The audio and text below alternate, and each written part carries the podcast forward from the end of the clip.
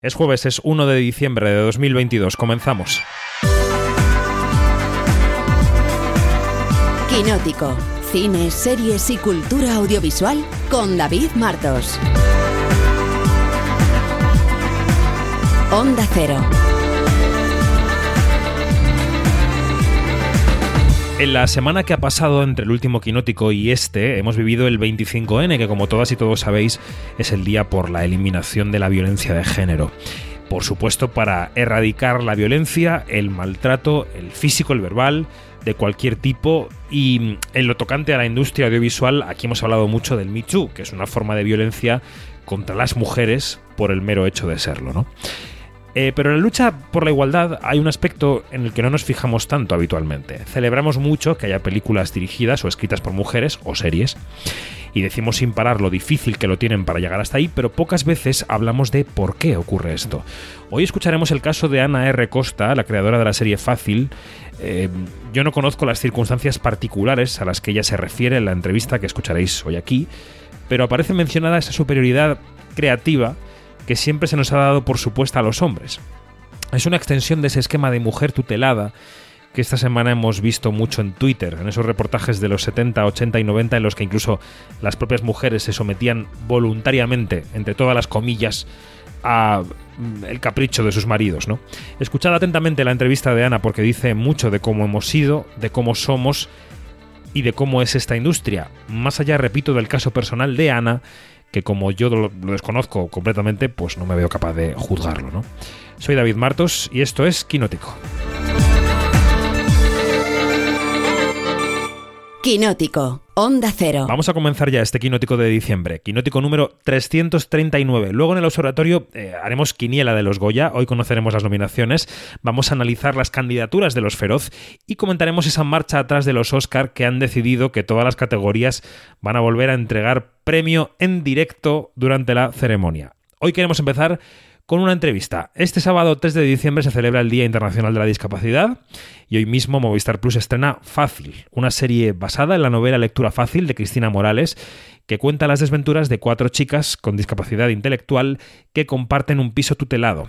Las chicas son Ana Castillo, Natalia de Molina, Coria Castillo y Ana Marchesi, y la creadora, la showrunner, es Ana R. Costa, a la que conocimos como pareja artística de Paco León en Arde Madrid y bueno, pues con Ana hemos tenido una charla que, como decía la portada, os animo a escuchar atentamente porque no tiene desperdicio. Así es fácil. Quinótico, la entrevista.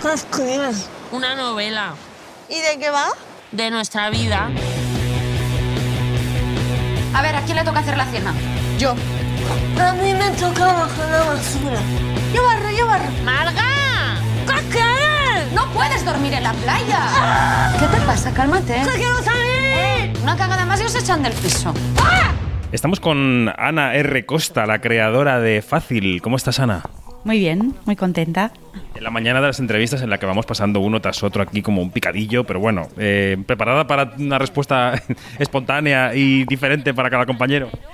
Se hará lo que se pueda, pero sí, espero que sí. ¿Cuánto ha costado llegar hasta esta semana del estreno de Fácil? Eh, ¿Es posible echar la vista atrás y medir el esfuerzo y la dedicación a este proyecto cuando ya está preparado y empaquetado para que todo el mundo lo vea en su casa en Movistar? Eh, ha costado muchísimo. Después de Ar de Madrid yo creía que había hecho lo más difícil y no sabía que venía después otra cosa todavía más difícil, más costosa, más difícil de, que encajase en alguna plataforma. Y ha sido costoso mucho escribirlo, mucho que Movistar lo viese claro y mucho hacer el equipo de actrices. Ha costado todo muchísimo y el resultado es fácil. ¿Dónde crees que residía la, eh, mm, la dificultad que tú describes como oposición? ¿no? Son barreras que has tenido que ir eh, derribando. La dificultad de que alguien viese que podía interpretar ese papel, que alguien viese que podía emitir esta serie. ¿Está en la temática de la propia serie? ¿Está en el tono de la serie? ¿Está en la, en la novela de la que procede? ¿Dónde están las dificultades, Ana? está en, en, el primer foco, que es mi objetivo, que era ponerlas a ellas como protagonistas, pero no como protagonistas para contar el mundo sin discapacidad, sino eh, un punto de vista que parte de personas con una discapacidad para contar el mundo en el que vivimos.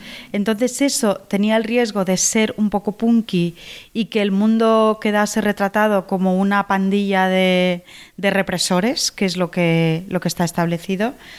Y ese era el riesgo, ¿no? De decir, estamos mm, retratados de una manera un poco... eh, es una sociedad injusta, ¿no? Para según qué tipo de personas.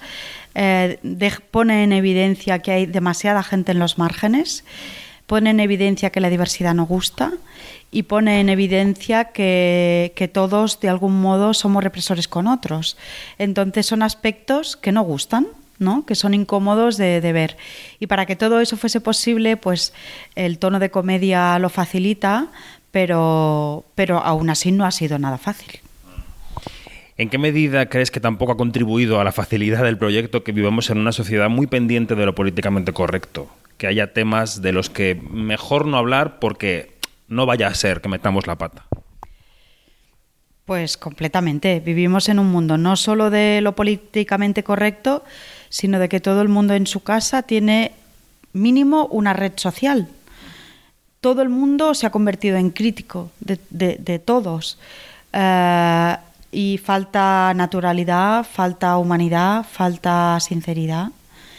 Y, mm, y- y estamos en un mundo donde, donde es más importante criticar al otro que verte en tus, tus propias limitaciones, ¿no?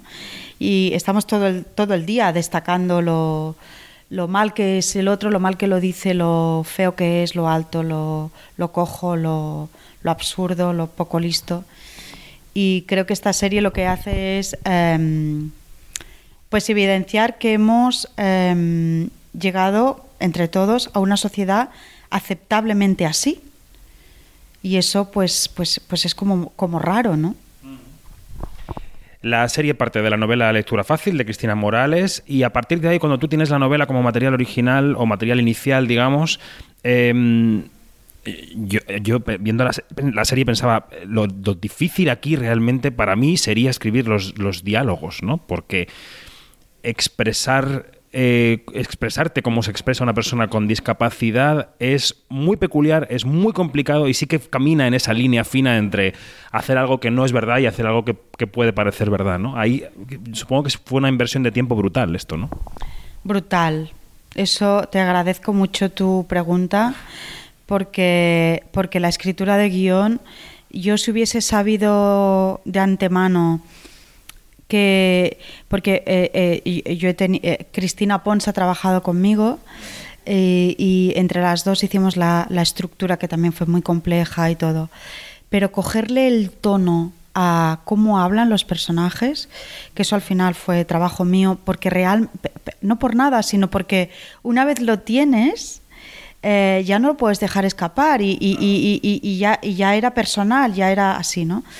Pero es cierto que fue dificilísimo porque, claro, yo no tengo una cabeza como, la, como las de ellas y ahí tuve que darme a, mis partes, ¿no? A dividirme en, la madre, la adolescente, la, correcta, lo que hay de correcto en mí, lo que hay de, incorrecto en mí, y entonces ir a por todas en, esas y escribir esos diálogos.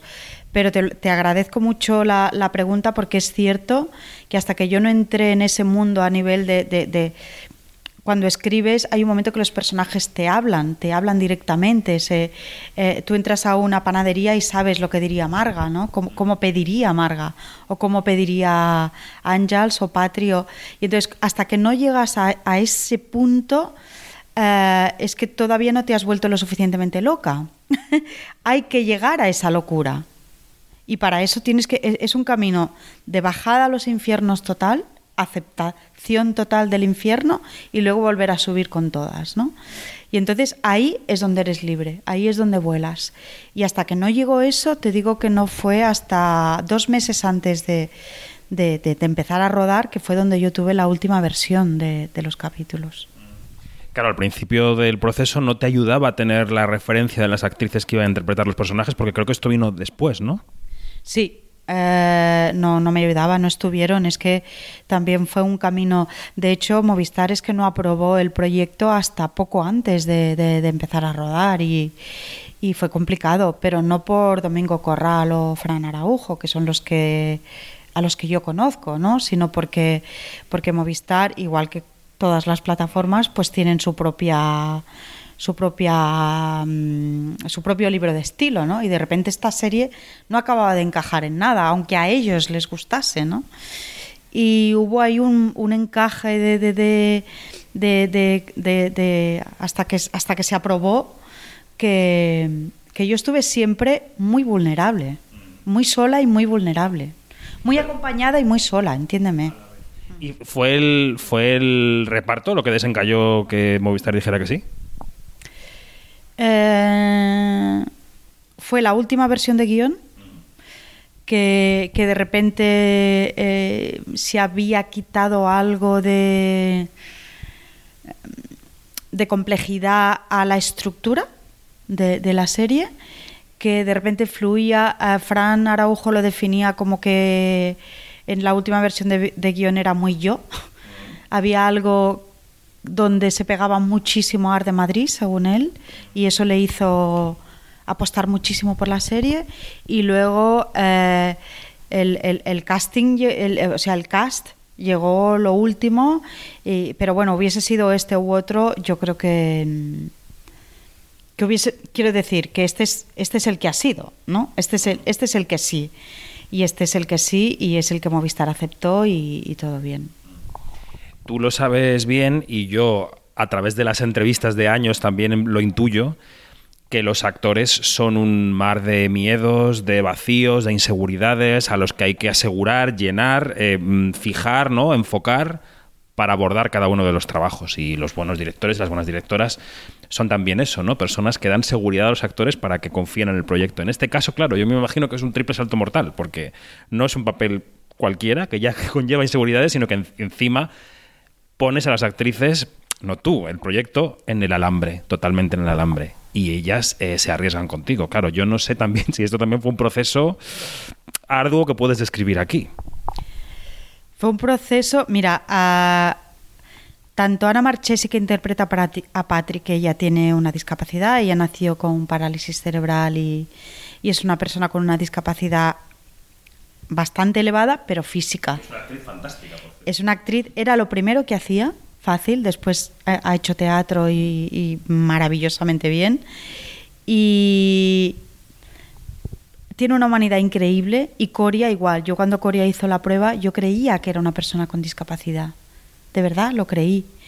Las dos tenían una humanidad que yo mm, pensaba, es que esa es la clave de estos personajes, tienen que tener muchísima humanidad. Eh, y luego, con Ana Castillo ya había trabajado y lo que le proponía era algo que no tenía nada que ver con ella, ni con sus maneras, porque ella es una actriz con muchísima luz, con un y le proponía un personaje que no puede sonreír en toda la serie y que tiene una oscuridad interior y una severidad y un enfado que no es propio de su de sus personajes, ¿no? Pero le gustó mucho y, y dijo yo creo que puedo hacerlo, me divierte, quiero hacerlo, me gusta lo que cuenta y, lo probamos y era maravillosa. Y luego para mí la el super riesgo total es el de Natalia de Molina, que. mm, Ostras, que es que desaparece Natalia de Molina. Es que desaparece. O sea, entiendo que al principio dices, ostras, eh, ¿qué es esto, no? ¿Cómo, la miro? Si es Natalia de Molina, pero ¿qué hace? Pero es que eso es lo que ocurre con personas con discapacidad. Tú tienes una persona con una discapacidad fuerte y ves lo distinta que es a ti o lo distinta que es al estereotipo y te cuesta mirarla. Te cuesta. Y, y Natalia es que hace eso. Entonces se sintió muy vulnerable y ahí hicimos mucha piña porque yo también me he sentido muy vulnerable con los guiones. Hicimos muchísima piña y dijimos, estamos contando esto, vamos a por todas y nos arriesgamos hasta el final. Y entonces ahí hicimos súper piña todas y nos apoyamos mucho, nos divertimos, cuando había que llorar se lloraba, cuando... Y ha sido mm, agarrar esa humanidad de todos los personajes y ir a por todas. Ya una última que nos tenemos que marchar. Eh, cuando hablas de la soledad y hablas de la vulnerabilidad, te quiero preguntar en qué medida han contribuido o influido en esa soledad y vulnerabilidad dos de los, dos de los aspectos del proceso, ¿no? El primero, que hayas pasado de ser co-creadora a creadora, si esa vulnerabilidad viene de sentirte un poco expuesta en ese sentido a un primer proyecto así. Y en segundo lugar, ya después de rodada la serie, pues que la, que la autora de la novela no entendiese lo que habías hecho o, no, o discrepara, ¿no? ¿Cómo han influido estas dos cosas en, tu, en esa sensación que tienes? Eh, lo de trabajar en solitario, eh, la escritura siempre es solitaria. Art de Madrid también era en solitario. Quiero decir, porque siempre hay alguien, que supervisa, siempre hay alguien que, da opiniones, que, que, que da apuntes acertados y evidentemente. Pero la escritura siempre es solitaria siempre es solitaria y, y, por mi manera de trabajar, en Art de Madrid también bajé a los infiernos, también me tuve que pelear con un montón de gente, entre, entre ellas y sobre todo con, con Paco León, eh, porque había muchísimas cosas que él, al no ser mujer, eh, no entendía del proyecto, que llegasen a un calado femenino que, pues que estaba poco trabajado o poco estudiado en... Porque eh, eh, es que los personajes femeninos, la gente se cree que por poner a una mujer como protagonista está haciendo un trabajo femenino y no es cierto. Entonces el calado femenino... Uh, creo que si no eres una mujer lo trabajas hasta cierto punto, pero no hasta el fondo. Entonces eso fue muy difícil con Paco, dificilísimo. Hubo grandes peleas hasta el punto de separarnos, como todos sabéis. Y, en esta he sido mucho más libre. He podido hacer lo que creo que es una mujer y lo que creo que es una mujer pidiendo derechos y libertades. Yo me siento discapacitada. Yo ahora veo que he sido una mujer eh, que se me ha tratado como una mujer discapacitada, que he estado tutelada y que, y que mmm, se acabó.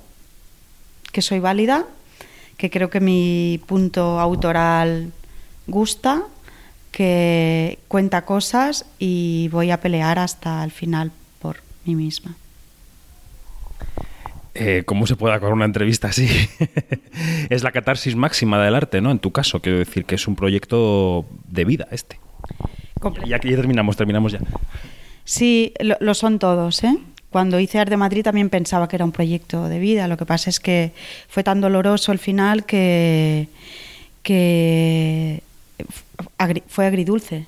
A nivel artístico a mí me hizo crecer muchísimo porque yo lo trabajé muchísimo ese proyecto y me hizo crecer mucho, pero a nivel personal fue dolorosísimo. En este eh, todavía he vuelto a crecer más hacia abajo y hacia arriba, porque he bajado todavía más abajo, pero creo que, creo que humanamente me ha aportado muchísimas cosas. Y, perdona, lo otro que habías dicho. No, eh, el micrófono es tuyo. Ya. Eh, pues nada, y a nivel, y a nivel autoral eh, estoy agradecidísima a este proyecto porque me ha aportado cosas que quizás otro no me hubiese hecho mirar a los márgenes con la intensidad que yo creo que eh, con el enorme potencial artístico que tienen los márgenes y el enorme potencial artístico que tienen las personas con discapacidad. Bueno, pues fácil está ahí para que todo el mundo la vea. Es claramente una de las series del año. Eso vaya por un lado. Y por el otro, desde el punto de vista del entrevistador, se agradece la claridad, se agradece la sinceridad, porque no es nada frecuente, Ana. Así que gracias. Muchísimas gracias a ti. Quinótico. Lo que tienes que saber. Hoy tenemos un quinótico eh, cargado de entrevistas, tenemos un observatorio cargado de premios y no es que vengamos menos cargados de noticias. Iñaki Mayora, buenos días. Buenos días, David, ¿qué tal estás? Pues eh, bien, bien, ya en diciembre. ¿Cómo pasa el calendario, eh? Qué cosa más loca. Muy ¿no? loca. O sea, ya estamos en diciembre, ya se acaba el año. Estamos a 1 de diciembre. Vamos a recordar que esta mañana, hoy, vamos a conocer las nominaciones de los Goya. Luego comentaremos. Qué nervios. Y haremos quiniela en el observatorio. Y también las novedades de los Oscar. También las comentamos luego. Pero esto nos lleva a empezar por Emma Corrin, la actriz a la que hemos visto en The Crown o en My Policeman, que la vi el otro día, por cierto, en Prime Video. No está mal. Ella pide premios para los actores no binarios, Iñaki. Sí, bueno, así lo ha dicho en una entrevista para la BBC con la que pide que todos los actores puedan sentirse cómodos y representados, algo que, bueno, que ella ha reconocido, ella se de- declara no binaria y que es algo que le ha causado incomodidad pues estar presente, por ejemplo, en la categoría femenina. Aunque también ha dicho que esto no va a ser una realidad fuerte hasta que no haya papeles importantes para personas no binarias, queer o trans. Por ahora, como sabemos, solo algunos premios importantes se han sumado a esta tendencia de no, de no diferenciar entre géneros, como son los Spirit Awards, de los que hablamos la semana pasada, o en el Festival de San Sebastián. Efectivamente. Eh, hace poco, por cierto, estuve en el Festival de Huelva y también lo hacen así, pero bueno, que, que- que va, que va calando en ciertas citas de- del año. Y, Poco a poco. Sí, y muy significativo lo que ha dicho que hará Guillermo del Toro con los premios Ariel, que son los premios, no son los premios al mejor lavado, no, son los premios del cine mexicano, que atraviesan una crisis muy importante, y esto es serio aunque nos estemos riendo, pero es, es- es serio, Iñaki. Eh, durísimo el chiste. Sí, muy duro, muy duro. Bueno, para los que no lo sepan, los premios Ariel, eh, bueno, pues no se van a celebrar el próximo año debido a una crisis financiera importante. Es ahí donde entra Guillermo del Toro, que se ha ofrecido a costearlos personalmente y ha invitado a otros a sumarse a esta obra de caridad, vamos a llamarlo así, Mm, sí. y ha pedido al gobierno pues, que apoye más estos premios para impulsar la cultura mexicana. Además, ha hecho una reflexión importante y es que estos premios dan voz a creadores nuevos, junto también a los festivales, un tema del que se habla recurrentemente cada vez que acaba un festival, que de otra manera pues no sería posible y se mantiene así viva la identidad mexicana, algo pues muy importante y valioso y que no se debe perder. Exacto, más allá del chiste, es importantísimo que los premios Ariel sigan adelante y, nos, y oye, nos alegramos de que se desbloquee por lo menos por la parte de Guillermo del Toro, a ver si le hacen un poco de caso, que es un, es un sabio. Vamos Veremos, con la taquilla. Hemos pasado en Estados Unidos el fin de semana de Acción de Gracias, que es muy importante para los cines, porque va mucha gente. La película más vista no es una sorpresa, pero ¿qué ha pasado con la recaudación, Iñaki? Pues eso no es sorpresa, Wakanda Forever sigue en primer lugar con 63 millones de dólares más recaudados en estos cinco días de fin de semana largo por acción de gracias y le siguen tres estrenos. Strange World, la película de animación de Disney, con casi 19 millones de Que ha dólares. sido un poco Glass decepción, ¿eh? ¿no? Oh. Strange World. Digo que ha sido un poco Sí. decepción. La... Sí, la verdad es que la campaña de marketing creo que a todos los niveles ha sido bastante bajita. Y yo creo que ese es el, el resultado, ¿no? Eh, en tercer lugar tenemos Glass Onion, que es la secuela de Puñales por la Espalda, que en su estreno limitado ha alcanzado el tercer puesto con más de 13 millones de euros. Y en cuarta posición, Devotion, que es un drama bélico durante la Guerra Fría con aviones, escuadrones de élite, bueno, pues que se lleva 9 millones. Cierra el top eh, de Menu, que la que sé que vamos a hablar luego y que ha hecho pues 7 millones más. Efectivamente. Tenemos que desgajar el caso de Glass Onion, eh, la segunda parte de Puñales, porque Netflix no ha reportado datos de taquilla de la única semana que ha pasado o que está pasando la película en cines. Solo hay estimaciones. ¿Y qué dicen las estimaciones? Bueno, pues el estreno, como avisamos la semana pasada, ha sido muy limitado, en un total de 638 salas en Estados Unidos y menos de 80 en España, por lo cual eh, este éxito tan rotundo pues es algo bastante fuerte, ya Claro. que en Estados Unidos parece que va a llegar a los 15 millones de dólares eh, a lo largo de toda esta semana, siendo así el mejor estreno de Netflix en cines, dejando lejos a Alerta Roja, que sí que luego arrasó en la plataforma, por lo que el futuro de Glass Onion pues parece que en la plataforma, en VOD, será prometedor. Veremos qué pasa en diciembre, se estrena el 23 de diciembre en, en la plataforma, ya que se rumorea que además la, la plataforma apostó por casi, o sea, apostó por, estas, por esta película eh, con 450 millones de dólares Ostras. de producir esta y otra secuela que ya está también anunciada. Una gran inversión que, bueno, pues que Mm. tendrán que amortizar de alguna manera y que es sorprendente que no la dejen en cines teniendo en cuenta el éxito que está teniendo. Esto en la taquilla americana y las estimaciones americanas. ¿Y cuál es el reflejo de todo esto en España, Iñaki? Bueno, pues hay que decir que en España no se ha producido tal éxito de la nueva película de Netflix. Sin embargo, Mundo Extraño ha desbancado a Black Panther. Se estrena con 640.000 euros y le sigue pues, la película de Marvel con algo más de 500.000. Y tres películas españolas cierran este top 5. Eh, Asbestas es la, en tercer lugar con algo más de 260.000 euros. El cuarto pasajero con 236.000 y el estreno de Cesgay, Historias para no contar, con algo más de más de 220. Unas cifras, también hay que decir, que no son muy alentadoras. eh, los que escuchen Quinótico, eh, que, son miles afortunadamente los que lo escucháis, gracias, y las que lo escucháis, eh, sabéis que lo decimos mucho, pero que la película más vista de la semana sea un Disney con 640.000 euros es una tragedia para el sector y el sector, lo decimos aquí mucho, tiene que sentarse a pensar porque esto se está yendo de nuestras manos y, y dependen muchos, muchas bocas y muchos trabajos de esto, no solo la gente que hace películas, sino incluso también los que hablamos de las películas. Así que desde aquí queremos que se siente el sector a hablar ¿m? y que hable de esto. Em, hablábamos, decíamos antes, ¿no? Que, que la- el futuro de Glass, Onion- de Glass Onion es prometedor en Netflix. em, y de Netflix sabemos un poco mejor otras cifras. Las de la serie miércoles, que se ha puesto al nivel de Stranger Things. Bueno, si, si con Glass Onion no han dado datos, con miércoles no han tardado tanto en darlos. Y es que ha sido un bombazo. Y ha arrasado en la primera semana con más de 341 millones de minutos reproducidos. Ahí es nada. Superando, para que os hagáis una idea, los 355 de la temporada 4 de Stranger Things. ¿Vale? Y colocándose en el primer puesto de las series más vistas de la plataforma en inglés. Pero recordemos que es para series en inglés, ya que el récord total lo tiene el juego del calamar, con unos apabullantes 571 millones de minutos. Ah, no, hay, no hay noticias de una segunda temporada de la serie miércoles, que todo apunta a que se va a confirmar. Bueno, por- pero Mike. Miller, eh, uno de los showrun- show- showrunners, ya adelantó que de darse se centrará algo más en la familia, pues porque todos esperábamos un poco más de Catherine Zeta Jones, todo hay que decirlo. Sí, te voy a contar una cosa, un secreto. Buena parte de esos 341 millones de minutos reproducidos que has dicho son míos porque vi el primer capítulo, muy bien, empezó el segundo y me quedé dormido y me desperté en el sexto. Quiero decir que Claro, así, así mal. Así, mi- minutos y minutos, claro. Netflix hace caja conmigo. En fin, no, es broma. Miércoles está bien lo que vi, me gustó bastante y, y- y yo también quería más de la familia. Ahí lo vamos a, a dejar. Yo reconozco que me está, me, me está pareciendo muy entretenida. Bueno, eh, hablando de Netflix y del juego del calamar, uno de los actores de la producción, y esto sí que es serio, se enfrenta a la justicia por un cargo de acoso sexual. ¿Qué ha pasado, Iñaki? Pues sí, parece ser que el actor Oh Yeon-soo, de 78 años, el jugador 1 de los Juegos del Calamar, ha sido acusado por una mujer de abusos sexuales en 2017. La denuncia se remonta a diciembre de 2021, meses después del éxito de la serie. El caso parece que se cerró rápido, pero bueno, se ha reabierto por petición de la supuesta víctima. El actor, eh, en un primer lugar, negó las acusaciones, pero ahora ha lanzado un comunicado diciendo que solo le tomó la mano para dar la vuelta al lago. Madre mía. Vamos, que las cosas no están del todo claras y veremos, veremos en qué queda la cosa finalmente.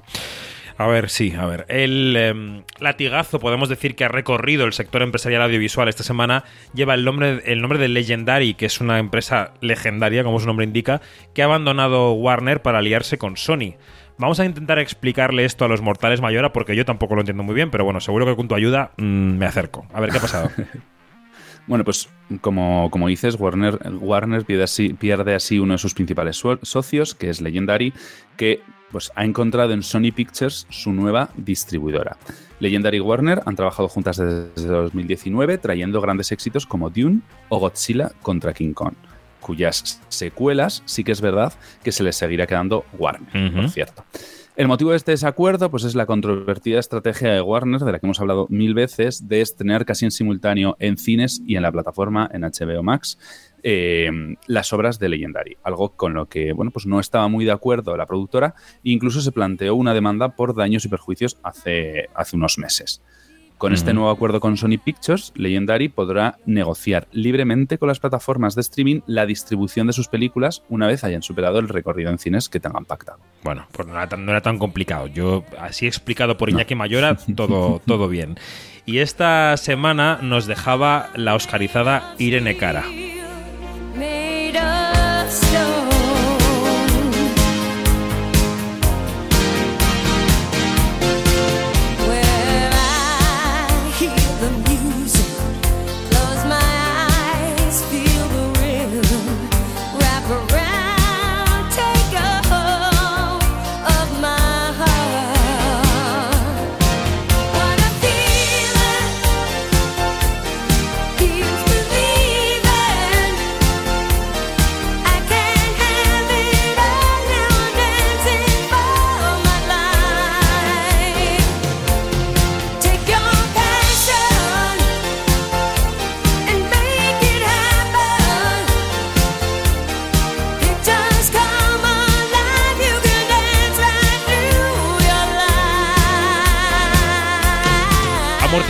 Joven y por causas Iñaki aún desconocidas, ¿no? Sí, Irene Cara fue una actriz, cantante, bailarina y compositora de ascendencia pu- puertorriqueña, pero bueno, estadounidense de nacimiento, que saltó a la fama con las canciones para, curiosamente, Fama, en donde interpretó Sí. el papel de Coco, y Flashdance, canción que recordamos todos y que estaba mm, sonando ahora mismo, y con la que ganó, entre otras cosas, el Oscar, el Grammy y el Globo de Oro.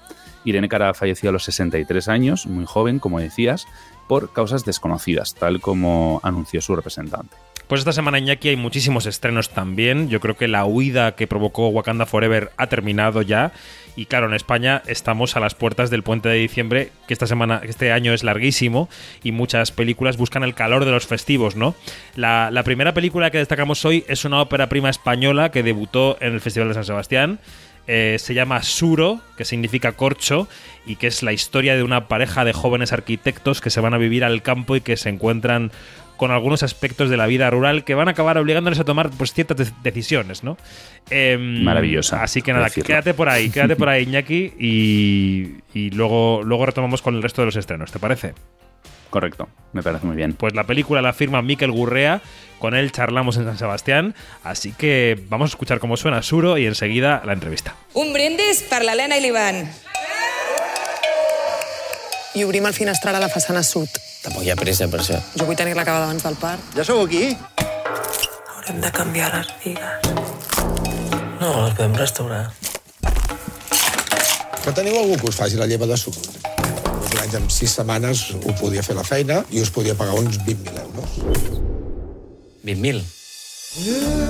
Estamos con Miquel Gurrea, director de Suro. ¿Cómo estás, Miquel? Muy bien, muy bien. Estoy, eh, como se dice, con resaca emocional. Eh, porque ayer fue la premier de la película. eh, bueno, no, no mentimos si decimos que has recibido muy buenas reacciones. Las has leído, las has visto. O sea, yo em, no he leído ninguna crítica porque prefiero hacerlo cuando pase el festival tranquilamente en mi casa, ¿no? Eh, llámalo superstición, llámalo higiene mental. Pero bueno, pues las cosas que me llegan o el calor de la gente, por supuesto, sí, sí que me llegó, ¿no? Y, y estamos muy contentos. Bueno, eh, los oyentes y las oyentes de Quinótico recordarán que eh, conversamos con Miquel en Venecia por su corto Chear, eh, que estuvo allí en la Bienale y ya nos contaba en aquella entrevista que tenía este proyecto, que estaba con esta película, eh, nos decía, "Ah, el corcho, tal, la película rural, y Sí. aquí está la película. Sí. Eh, ¿Ha sido una- un rodaje rápido? ¿Ha sido una película rápida de hacer? Digo una vez que está, que ha estado financiada. Vale, eh, claro, no por la pandemia, Mm. ¿no? Es decir, nosotros pertenecemos a esa, a, ese, a esa generación que de pronto tuvo que congelar una película todo un año, ¿no? Como porque nuestra película es estacional, ¿no? Tiene que suceder durante la pela del corcho, que solo se da en verano. Entonces llegó la pandemia, estábamos preparados para rodar en verano y dijimos, vale, no, no vamos a llegar en estas condiciones, la congelamos. Yo hice el CEAR, el corto, un poco porque necesitaba hacer algo. Y 12 meses después entonces emprendimos, reemprendimos el, el rodaje, bueno, lo iniciamos, ¿no? Digamos. Entonces en ese sentido quizás se nos retrasó un poquito. Por lo demás, por lo que a mí me cuentan, porque es mi ópera prima, tampoco he hecho, he manejado otros tiempos, una vez financiada fue bastante rápido, fue bastante encaminada a, pues no sé, ¿no? A, a financias un año, ruedas al siguiente, estrenas el siguiente, ese tipo de, de Mm. cronología. Ahora contaremos cuál es el tema de la película, de qué va la película, pero primero quiero ir al proceso de, de encontrar a esa pareja de arquitectos que se van, que se mudan de la ciudad al campo. Eh, co- ¿Cómo te decidiste por los dos actores que finalmente han hecho los papeles? ¿Cómo los encontraste y por qué ellos? Mm, pues mira, eh, a Paul López, ¿no? que hace el personaje de Iván, eh, yo lo conocía desde hacía mucho, era el protagonista de mi primer cortometraje, ¿no? que lo rodamos en 2008 con nada, y, y es amigo mío, ¿no? y tenía muchas ganas de ver a Paul que es un gran actor de teatro, ¿no? Y que quizá en, en cine o en series le hemos visto más en papeles de comedia, tenía muchas ganas de, de verle en una tesitura que yo sabía que podía encarnar muy bien porque, porque puede encarnar muy bien la ambigüedad, ¿no? Que es un poco lo que, lo que tienen estos dos personajes. Efectivamente. Entonces una vez eh, teníamos a Paul, pensamos, eh, una vez se descu- yo descubrí de alguna forma que la película iba a ser una película de dos de forma rigurosa iba a tener dos puntos de vista, ¿no? Porque es la gracia de la película que una pareja que quizá tendría que tener un único punto de vista eh, se va enfrentando, ¿no? Y se va tensionando. Entonces esa otra mirada, eh, que iba a ser la de Elena, tenía que ser alguien que encarnase la ambigüedad de una forma igual de fuerte que Paul, que pudiese, digamos, estar con Paul en un partido de tenis mm, intenso, que es así como lo queríamos. Sí, sí, sí. Y la película siempre iba a tener como lengua primaria el catalán porque mi vínculo con el mundo del corcho, cuando que te contaba yo en Venecia, cuando yo trabajé de temporero, etcétera, yo lo viví en catalán. Entonces, eso era algo que estaba también en la génesis. Entonces, una actriz catalana de esa generación que tenga, digamos, esto que comentábamos de esa capacidad de encarnar esa ambigüedad, pues fue bastante fácil encontrar a Vicky. Fue Vicky Luengo, efectivamente. Esta pareja se va a vivir al campo, a una casa que empiezan a ver cómo reforman y tal, y de repente se dan cuenta de que tienen un dinero potencial rodeando la casa, que es el corcho que hay que pelar cada año, ¿no? Y encuentran una cuadrilla para. Que, que también les cuesta una discusión, pero bueno, encuentran una cuadrilla para, para eh, extraer el corcho. Y ahí se va produciendo esa, esa divergencia de puntos de vista de la pareja, que al final se convierte eh, en un reflejo de, la de los dos puntos de vista que un poco eh, dividen al mundo, ¿no? Entre Mm. lo rural y lo urbano, eh, la, la comodidad y el riesgo. Eh, ¿Era era ese un poco lo que querías explorar en la película? Totalmente. O sea, la, la idea es eh, qué es la película, ¿no? Y eso me lo pregunta mucho, ¿qué género es la Mm. película? Y para mí la manera que teníamos siempre de responderlo es una película que pivota sobre la tensión entre las ideas, ¿no? O los ideales, si quieres, y la práctica, ¿no? Y está siempre ahí, ¿no? Y entonces esa tensión eh, se traslada a los dos personajes protagonistas, se traslada al mundo de los trabajadores en, eh, del corcho, ¿no? Y de algún- se, se traslada al paisaje también, que va lanzándoles también elementos de alguna forma. Totalmente. Y son tensiones que se van alimentando, ¿no? De forma que en un momento convergen y explotan. Mm. Es un rodaje casi completamente en exteriores, tiene interiores, pero es un rodaje muy exterior, es un rodaje con actores naturales también. O sea, no te no has escatimado nada, te han faltado unos niños, ¿no? Para- Sí, exacto, y sí, un tsunami sí, sí, como Bayona exacto, para que exacto. todo Tenía fuera. un burro, tenía un ah, bueno, burro. mira, es verdad, había un burro, Sí. había burro, había coches, en Sí. fin. Eh, ¿Cómo, o sea, quiero decir, hemos dicho el rodaje fue rápido, pero, pero fue intenso, supongo, ¿no? Que es un, es un rodaje Sí, exigente. Sí, sí, y además eran nosotros, es una producción modesta, entonces son, fueron 24 jornadas de rodaje. Entonces, bueno, es verdad que la pandemia también nos permitió prepararla mejor, ¿no?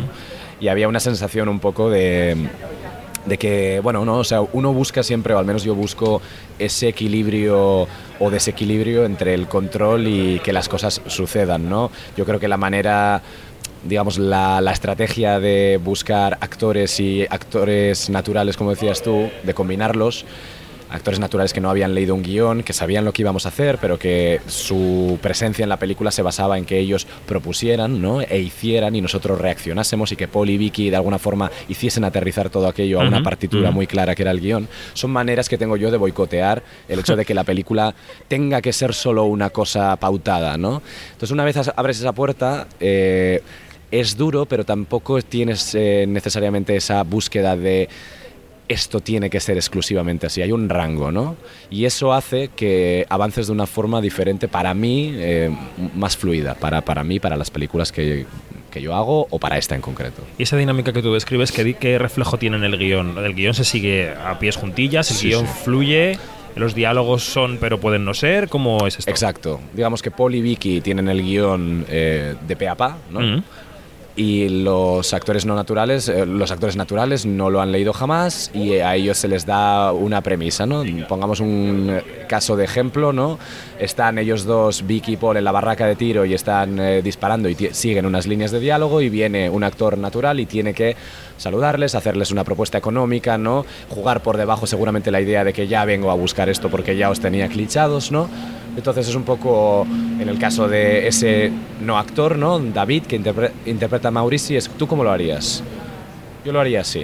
Vale, puedes introducir y entonces yo le propongo, puedes decir, ah, sí, Dulos, tu tía, sí, sí. O puedes decirle, ah, la nueva mestresa, ¿no? La nueva jefa, ¿no?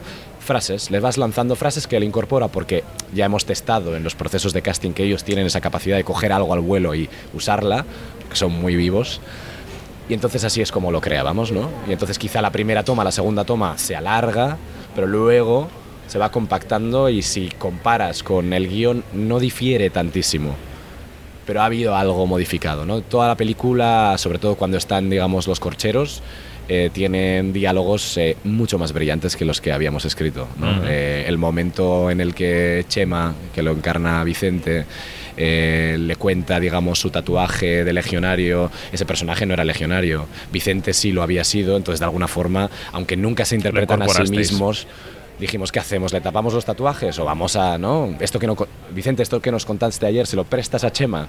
Entonces había una cosa constante de prestar, ¿no? De la vivencia a la película, muy interesante. Interesante.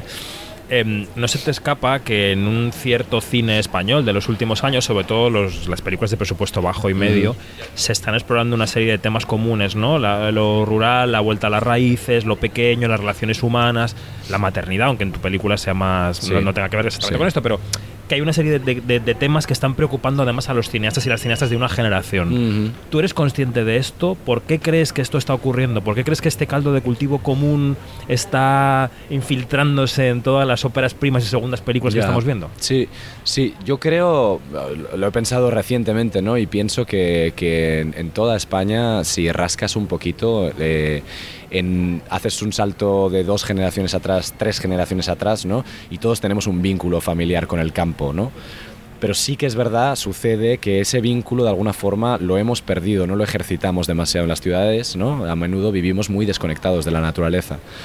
Entonces yo creo que eh, la naturaleza, lo rural, para la gente que hacemos películas, para la gente que hacemos ficción, es un campo... Suena el móvil en medio de la entrevista, vamos a pararlo, no perdón, pasa nada. Perdón. El directo es así. Exacto. El, falso, el falsísimo directo es así. Suena, suena, em, no, digo que lo rural, la naturaleza, es un entorno muy fructífero para poner a personajes en contacto con los elementos. Mm. Y esta película, la nuestra, Suru, que va de personajes que, que están en la tensión esa entre las ideas y lo práctico, pues pasar a lo práctico, ¿no? De repente tener que mojarte, tener que estar en contacto con ideas que quizá no puedes llevar a cabo, ¿no? Pues el entorno natural nos, nos, nos ofrecía, digamos, eh, Claro.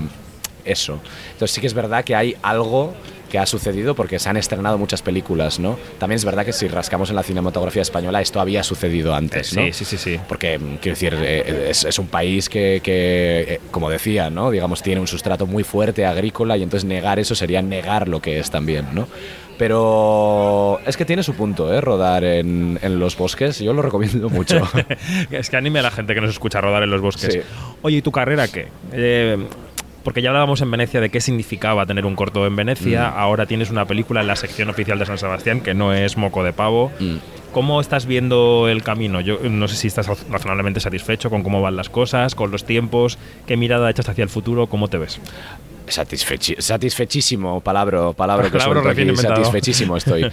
Eh, estoy súper contento. O sea, que, que mi ópera prima esté en la sección oficial del Festival de Donosti es un sueño. Y como decías tú también, en un año que el cine está muy fuerte, que tenemos la sensación de que estamos recibiendo la cosecha de dos años, ¿no? Quizá por la. COVID. Entonces yo estoy muy contento. Mm, No haces las pelis para esto, porque si las haces para esto estás perdido, pero sí que es verdad que esto te abre muchas puertas. A nosotros ya el hecho de tener la peli aquí nos ha abierto puertas a las que no teníamos acceso, ¿no? Y sabes que esto hace que más gente vaya a ver la película, que al final es de lo que se trata. Entonces yo en ese camino donde puedo mostrar las películas que yo hago en lugares significados que luego hacen que la gente se acerque a ver las pelis, sí que es el camino que quiero trabajar, claro. ¿Y el largo ha supuesto para ti algo que no esperabas en materia de esfuerzo, de coste, de... ¿O era una cosa tan anhelada, tan soñada, que lo has vivido como una especie de, no sé, de aventurilla, de epopeya, ¿no? O sea, ha habido Mm. frustración en el camino de decir, joder, es que esto, ¿en qué me estoy metiendo?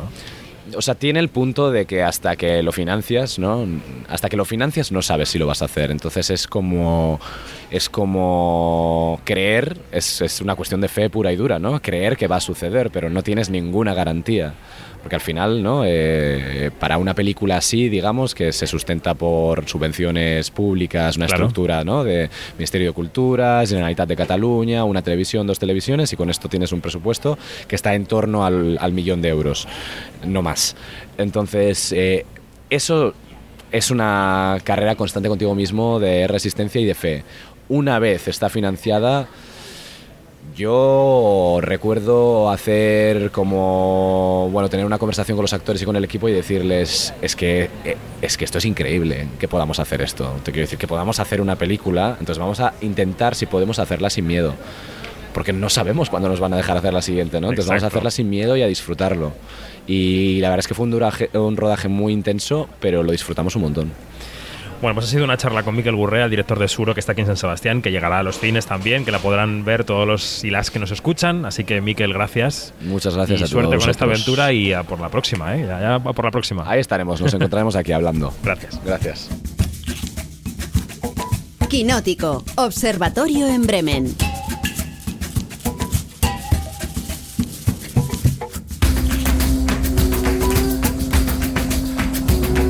En pleno Mundial de Qatar, del criticadísimo Mundial, tenemos a una jugadora de la alineación titular en el observatorio. Janina Pérez Arias, buenos días. ¿Cómo estás?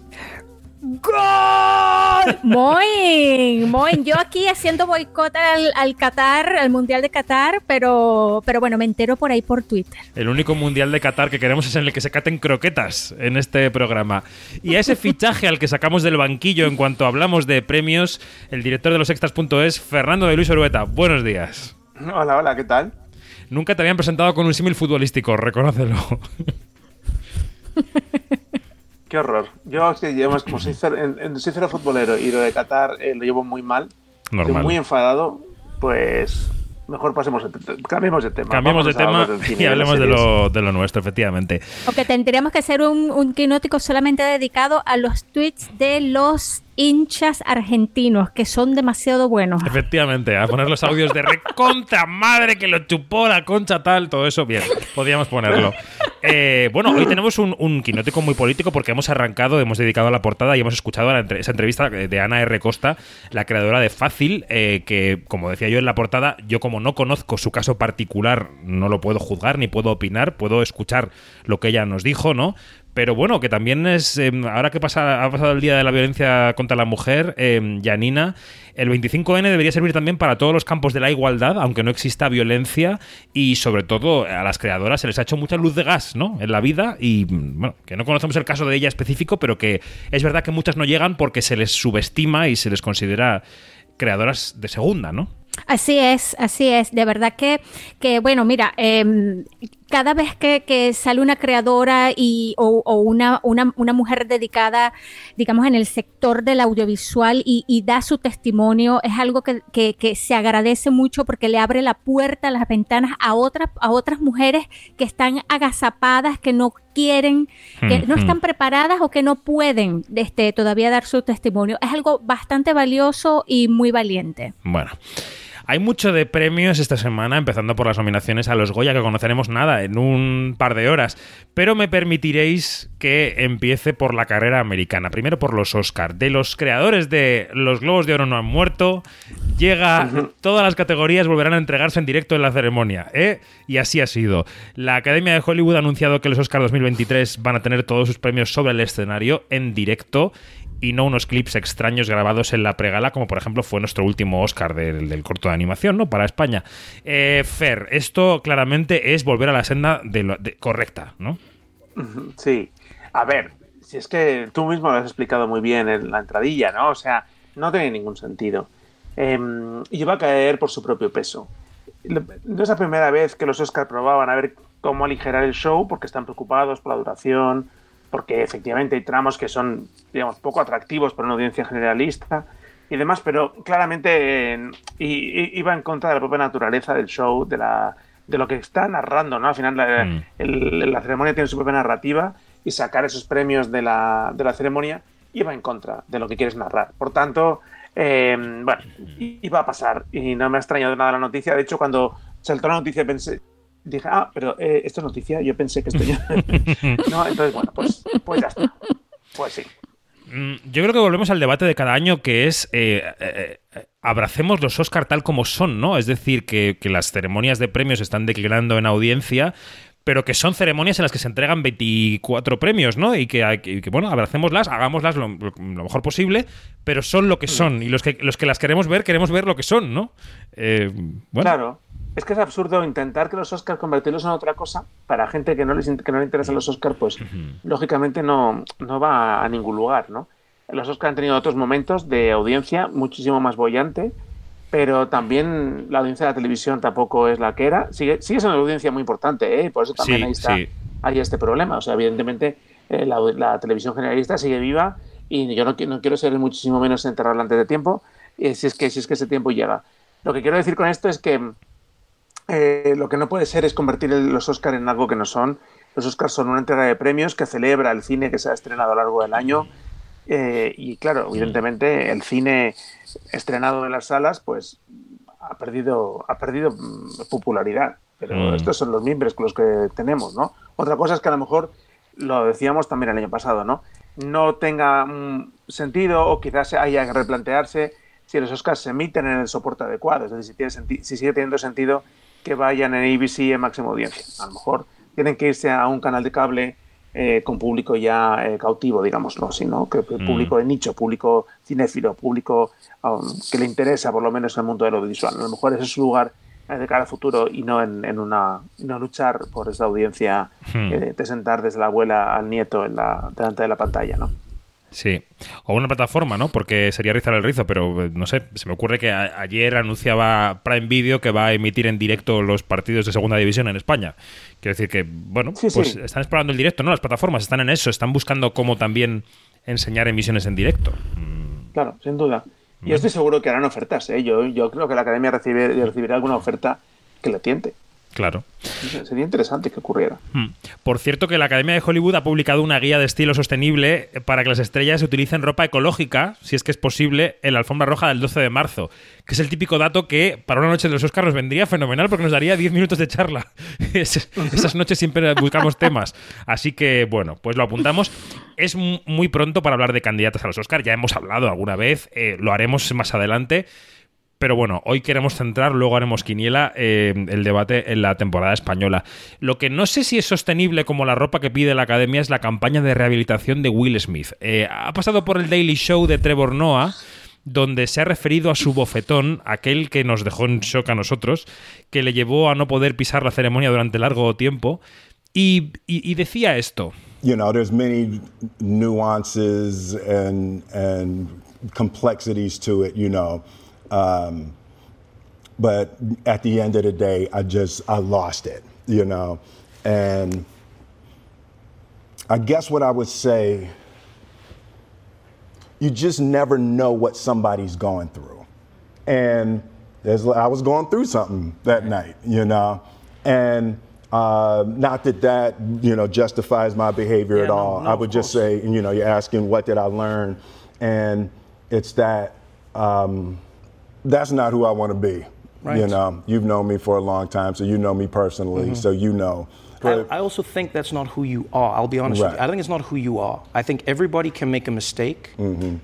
and I think, I think, in my honest opinion, Mm-hmm. I think how I how I think of living my life. now, as I say, now I'm crying for real. Okay, no, no, no. It was, No, but I mean, but I mean, Decía, como escuchábamos, perdí la cabeza, yo no soy así. A todos nos ocurren cosas que no conocemos desde fuera. A mí me ocurría algo en ese momento. Eh, No lo justifico lo que hice, pero bueno, un poco sí. Eh, todo para acabar diciendo que espera que su situación personal, es decir, la prohibición de volver a pisar los Oscar, no afecte a la campaña de la película Emancipation que está eh, promocionando. ¿Cómo vemos el camino de Will Smith, Janina? ¿De qué podemos decir de él? Lo vemos espinoso, o bueno, por lo menos yo lo veo espinoso. Ahí ya eh, estamos viendo que se está eh, poniendo como una armadura, como estas de la Edad Media, para ir por ese camino de espinas.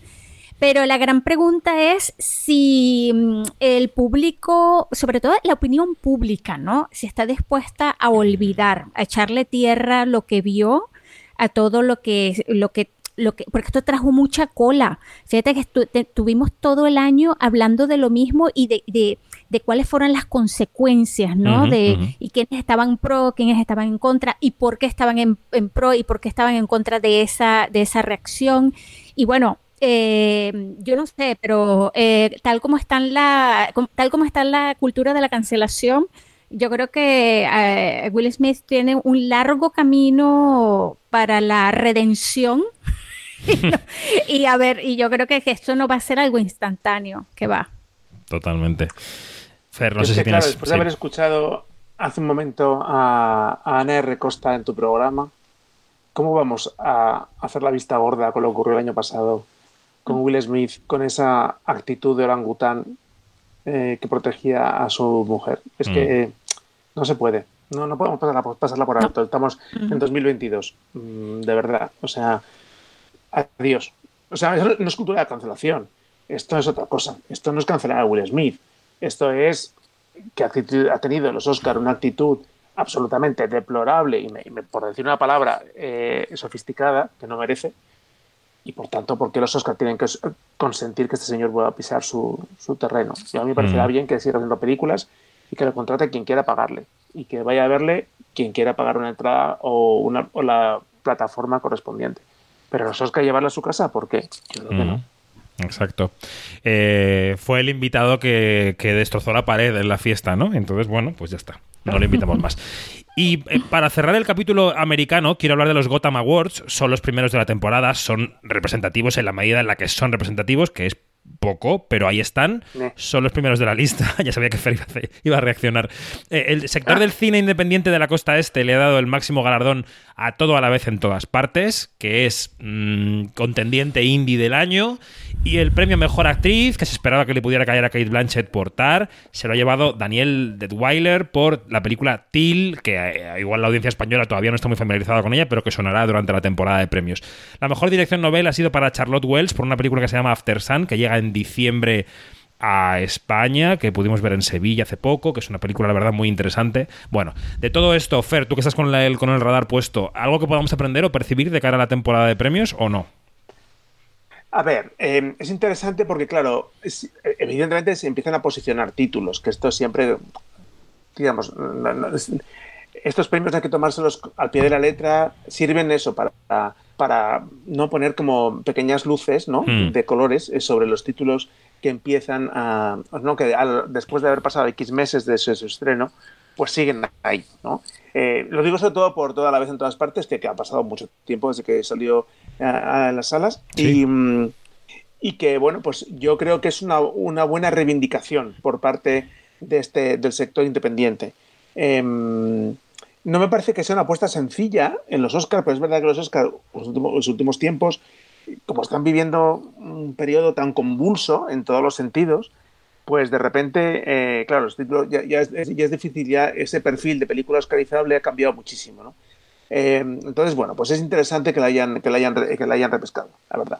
y, y a mí eso es lo que más me, lo que más me interesa. O sea, justamente el- ese, ese caso a, a todas en todas partes, que yo creo que es una de las películas que necesita esta, em- empezar con, con fuerza, porque luego van a venir las gordas, ¿no? Está, está los Fablemans de Spielberg, está eh, Tar, que aunque aquí no haya pescado, es una película muy potente. eh, en fin, va a haber títulos ¿no? con calones, ¿no? Y, y entonces, bueno, le viene, le viene muy bien este, este impulso inicial. Yani, ¿tú esto alguna, alguna sensación, alguna opinión o, o no? Yo desde que vi todo a la vez en todas partes, eh, pensé que, que esta película se iba a colar en todas partes. y a, la, vez. La. Porque tiene todos los ingredientes para, para colarse en, es- en, esta, mm, di- en estos movimientos telúricos de, de cambio, ¿no? Eso Como es. dice Fer, ya no, ya no, ya no hay como que un prototipo de, de película oscarizable, no hay, o sea, ya como que se está abriendo a muchas Mm. cosas y, y el, el- el elenco de, de todo a la vez en todas partes es muy atractivo. Ahí está Michelle Yeoh, ahí está eh, Jamie Lee Curtis y son dos, dos mujeres que están eh, en, la, en las quinielas de punteras. O sea, eh, Michelle Yeoh como protagonista y Jamie Lee Curtis como eh, actriz de reparto. Entonces yo creo que esta película, eh, por muy pequeñita que sea, porque es mucho más pequeña que Tar, porque Tar, claro, Tar es una cosa, un mostrito, eh, yo creo que, que puede dar muchísimas sorpresas. Yo no sé si lo he dicho aquí, pero, pero mm, soy más fan de las actrices en la película que de la propia película. A mí la película me deja completamente exhausto. Pero bueno, eh, Ah. no, no, digo, por, por- por- por opinar, ¿no? Quiero decir que a mí la película me parece una proeza, pero, pero que, vamos, que le quitaría yo una hora. Eh, pero las actrices me parece que están fantásticas, sí que también están entre lo mejor del año para mí. Veremos, veremos qué ocurre. Em, vamos con la carrera nacional, porque aunque luego haremos porra de los Goya, eh, las nominaciones se van a conocer hoy. Las que ya tenemos sobre la mesa son las de los Feroz. Y las nominaciones de los Feroz dicen que Asbestas es la película mejor situada, en principio, por números, para ganar en los premios de la prensa. Eh, esto ya sabemos que no siempre es así, que no siempre eh, corresponde la más nominada con la que luego gana, pero también es cierto que Rodrigo Sorogoyen es un feroz darling de- de la última década. Quiero decir que es un hombre que cosa que hace, cosa que los feroz le han reconocido. Es así, de una manera o de otra, es un tipo con mucho éxito en los feroz. Em, ¿Esperabais esto? ¿Os ha sorprendido que Asbestas sea la más nominada? Así en general, fotografía general de las nominaciones, ¿qué os han parecido las nominaciones de los feroz? Y empiezo ahora por Janina. A ver. Bueno, a mí me ha parecido una puta maravilla que sean cuatro mujeres y Sorogoyen. o sea, es una, una cosa increíble. Yo, yo de verdad que, que esto, esto es una cosa que, que, que, que no me lo hubiera jam- jamás imaginado. Eh, ha como que rebasado todas mis expectativas, todo lo que yo podría haber soñado y que esté allí, Pil- que estén allí Pilar Palomero, Carla Pereda, Alauda, eh, Carla. Alauda, Alauda, Alauda, Carla Simón, este, es una cosa wow. Mm. Eh, perdóneme que no sea capaz de hilar una frase inteligente con la otra, pero es que de verdad, desde que salieron las nominaciones, esto me tiene, como se dice en mi pueblo, brincando en una pata. Eh, ahí también está el riesgo, ¿no? Que, que Rodrigo Sorogoyen, que es tan querido por los feroz, de repente se lo lleve entre cuatro mujeres. Pero bueno, ahí lo, ahí lo dejamos. Eh, ¿Tú esperabas que Asbestas reco- recolectara tanto cariño, Fer, entre los socios y socias? Bueno, o sea, se podía intuir eh, desde que la mayor parte de los socios la vieron en San Sebastián, y yo también, o sea, yo en ese pase en San Sebastián estaba, pues claro, ya se ve los comentarios, ¿no? Eh, Sé que tenemos muchos fans en los socios de los Feroz, no hay más que ver el currículum de premios de Sorogoyen en los Feroz, que desde coincidió su primera película con los primeros Feroz, que es Stockholm, que ganó el, el Feroz a mejor película dramática de forma muy sorprendente, creo, para en ese momento.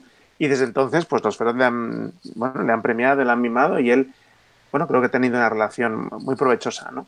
Em, Se deja mimar. sí, sí, sí, sí, sí. Sí, ah, sí, sí, sí, se deja mimar, por supuesto, claro que sí. Eh, No, el caso, no, lo que iba a decir es que, claro, o sea, que, que me, que me, ha, me ha parecido que iba un poco, eh, o sea, que, que- que era esperable, ¿no? O sea, sí que me ha sorprendido. em,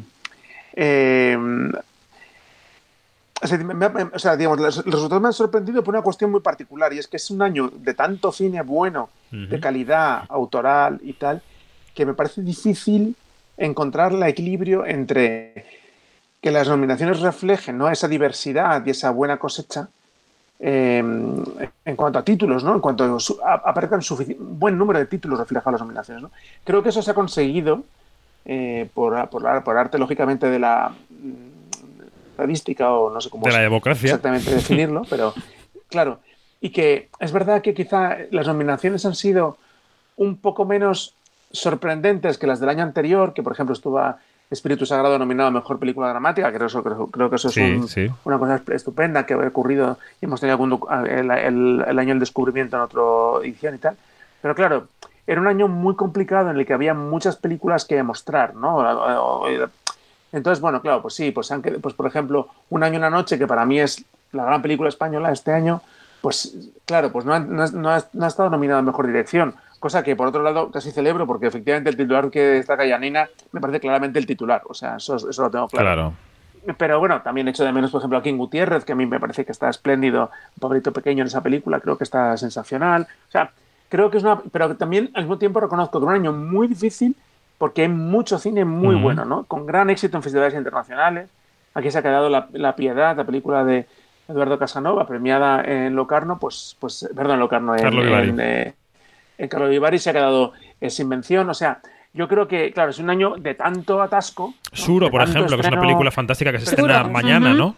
Eh, Suro, El Agua, que ha tenido un éxito en la quincena. O sea, todo esto, claro, eh, bueno, pues ha sido un año muy difícil, ¿no? De, que, para que poder reflejar toda esa panoplia tan inmensa de grandes películas, películas muy destacables, que se han premiado este año. Entonces, claro, veo las 10 nominaciones de Asbestas y me da un poco de pena porque pienso, jo, se han comido plazas que a lo mejor podían haber servido para estas otras. Pero por otro lado digo, claro, también es verdad que es una película, bueno, muy potente, eh, más allá de lo que las cosas que yo puedo decir de la película, que a lo mejor no, no, no, no son tan entusiastas, pero es una opinión personal. Pero bueno, eh, eso es la única, la única pena que me da, ¿no? Porque ya digo, por, por, la particularidad de que este año es, además, es tan, ¿no? Una cosecha tremenda. Por repasar y ayudar a la reflexión, las cinco candidatas a mejor película dramática en Los Feroz, eh, por recordarlo, ¿no? Porque hace una semana de las nominaciones fueron Alcarras, Asbestas, Cinco Lobitos, Modelo 77 y Un Año, Una Noche. Eh, y las directoras ya las ha mencionado Janina. Yo creo que en cierta medida, no sé si me, me corregiréis si me equivoco, el espíritu sagrado de este año, en un terreno completamente distinto, sería Cerdita. Yo creo que Cerdita es una película de género que podría haber sido eh, eh, olvidada por los socios por, por, por, un poco mainstream en cierto sentido, quizá, o porque no la hubieran visto. Y se ha colado en dirección, se ha colado en actriz protagonista con Laura Galán, que es interesantísimo, ¿no? También. Mm, yo creo que va por ahí. Y luego, por ejemplo, yo soy muy fan de la maternal, me gusta mucho y la echo de menos como mejor dama, pero sí que está en otras categorías, ¿no? Ahí está Carla Quílez, que puede ser mejor actriz en Los Feroz y no puede serlo en Los Goya porque no tiene la edad, ¿no? Creo que sí que tenemos algunas particularidades en nuestras mm. nominaciones. Sí, sin embargo, fíjate, a mí una cosa, hay un mensaje en torno a Cerdita que me hace muy, muy interesante, que los Feroz han hecho un análisis de Cerdita a través de sus nominaciones bastante afinado. Uh -huh, uh -huh. Quiero decir que es una película muy nominada, tiene siete, me parece, si no recuerdo mal, estoy hablando de memoria, o seis, no sé cuántas son. Y, tiene guion, dirección, están... protagonista, secundaria, Carmen Machi y tráiler creo también, ¿no? Tráiler y cartel. Y cartel. Mm. Eh, o sea, y sin embargo Pero no, no mejor está película. mejor película. Mm. O sea, yo creo que no, no considero mejor la nominación a mejor película dramática. Eh, entonces, me parece que hay un análisis ahí interesante de que los, de los socios de los foros han, están opinando, ¿no? Sí. Que esa película tiene muchos mimbres, que quizá la película no es todo lo redonda que, que podría ser, ¿no? Pero que hay mucho, mucho, mucho cine y mucho cineasta en esa película, ¿no?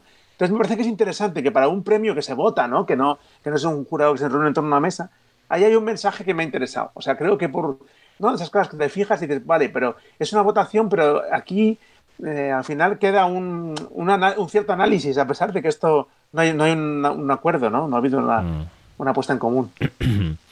Hay otro caso que yo destacaría que es el de Mantícora, ¿no? Mantícora tiene eh, el mejor actor, que es Nacho Sánchez, que, Ujú. que- que en, buenas, en muchas quinielas parte como favorito de la temporada y creo que el mejor cartel. eh, y mejor Tyler, Tyler y cartel, ¿no? Eh, bueno, también es verdad, ¿no? Que los socios han visto Mantícora, se nota que la han visto, la han nominado en tres ocasiones y les, también, también han destacado lo que han querido destacar. A mí Mantícora es una película que me gusta mucho, ¿eh? Y también podría contarse entre mis mejores dramas del año. Pero es verdad que sí que hacemos esa, esa lectura, ¿no? Cuando, cuando votamos. Y creo que lo decimos cada año en este programa de análisis, que, que hacemos la lectura cuando, cuando votamos, ¿no? Eh, Janine, ¿alguna cosa que destacar? Por ejemplo, hablamos de las comedias. Competencia oficial, El cuarto pasajero, tenéis que venir a verla. Basil y voy a pasármelo bien.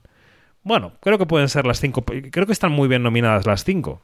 Em, Sí, y sí, a mí me parece que, que son unas películas muy diferentes entre sí, que, que, mm, que tienen unas propuestas bastante...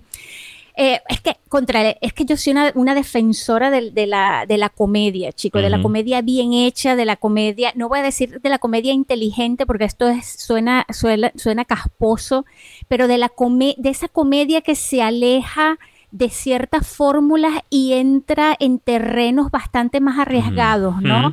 Y, y que, y, que, y que tiene ritmo, que, que, que bueno, y hasta, hasta hay un tipo de comedia aquí que usa, este, que coquetea con, con, con las fórmulas clásicas, pero que tienen una propuesta, eh, digamos, novedosa. Y de verdad que me encanta el, el cuadro final que salió, eh, me encanta que esté una película musical como Voy a pasármelo bien.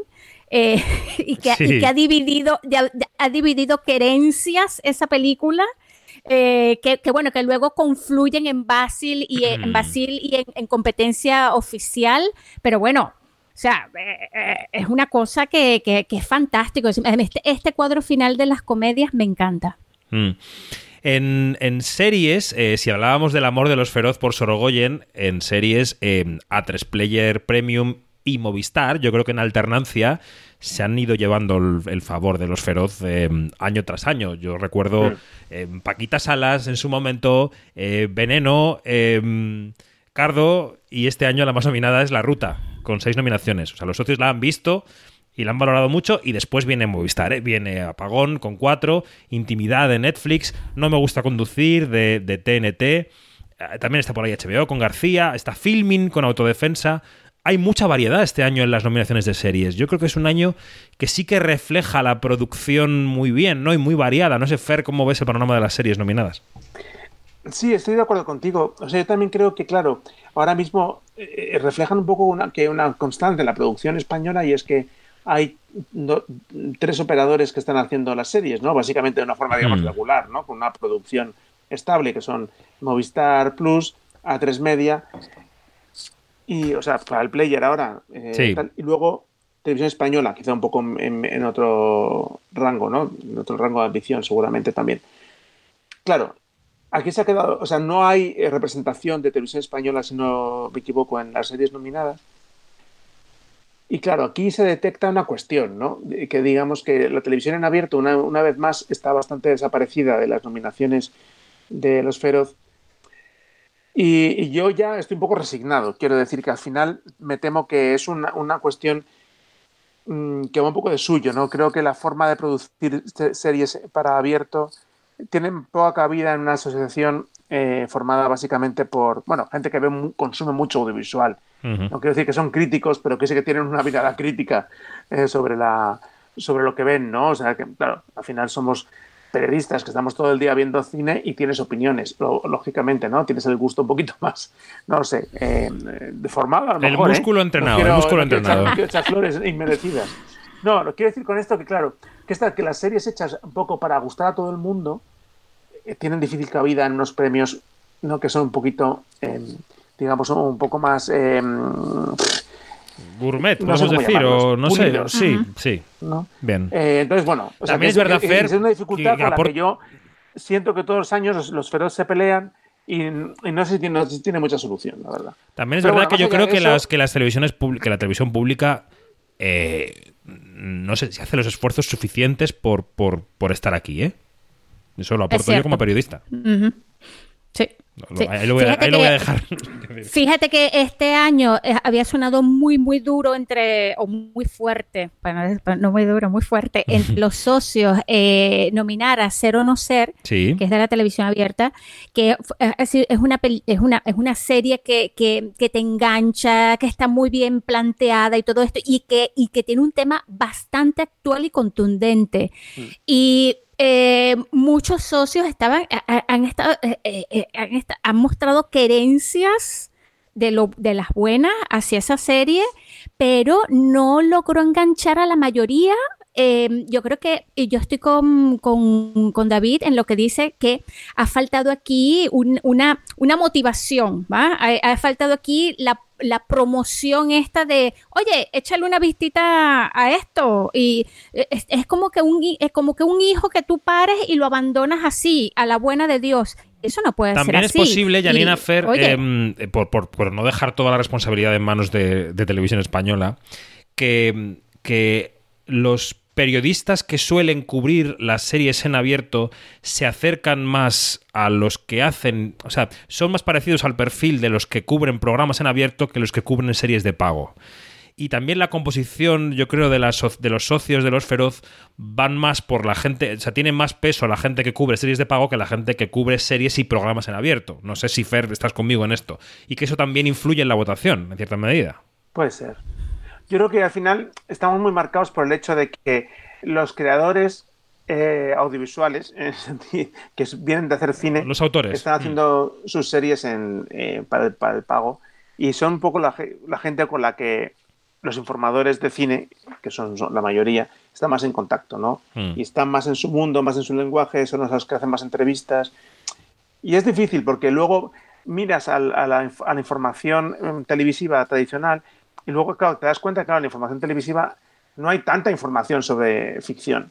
Exacto. la- es- es- entonces, eh, es la, la gente que viene tradicionalmente haciendo información sobre ficción, salvo algunos periodistas muy especializados, y los hay, eh, fantásticos, Alberto Rey, Mariola Cubels, eh, pero estos son pocos, son pocos, o sea, son eh, los, la mayor parte de, la- de la- de los medios especializados en información eh, televisiva pues van por otros derroteros.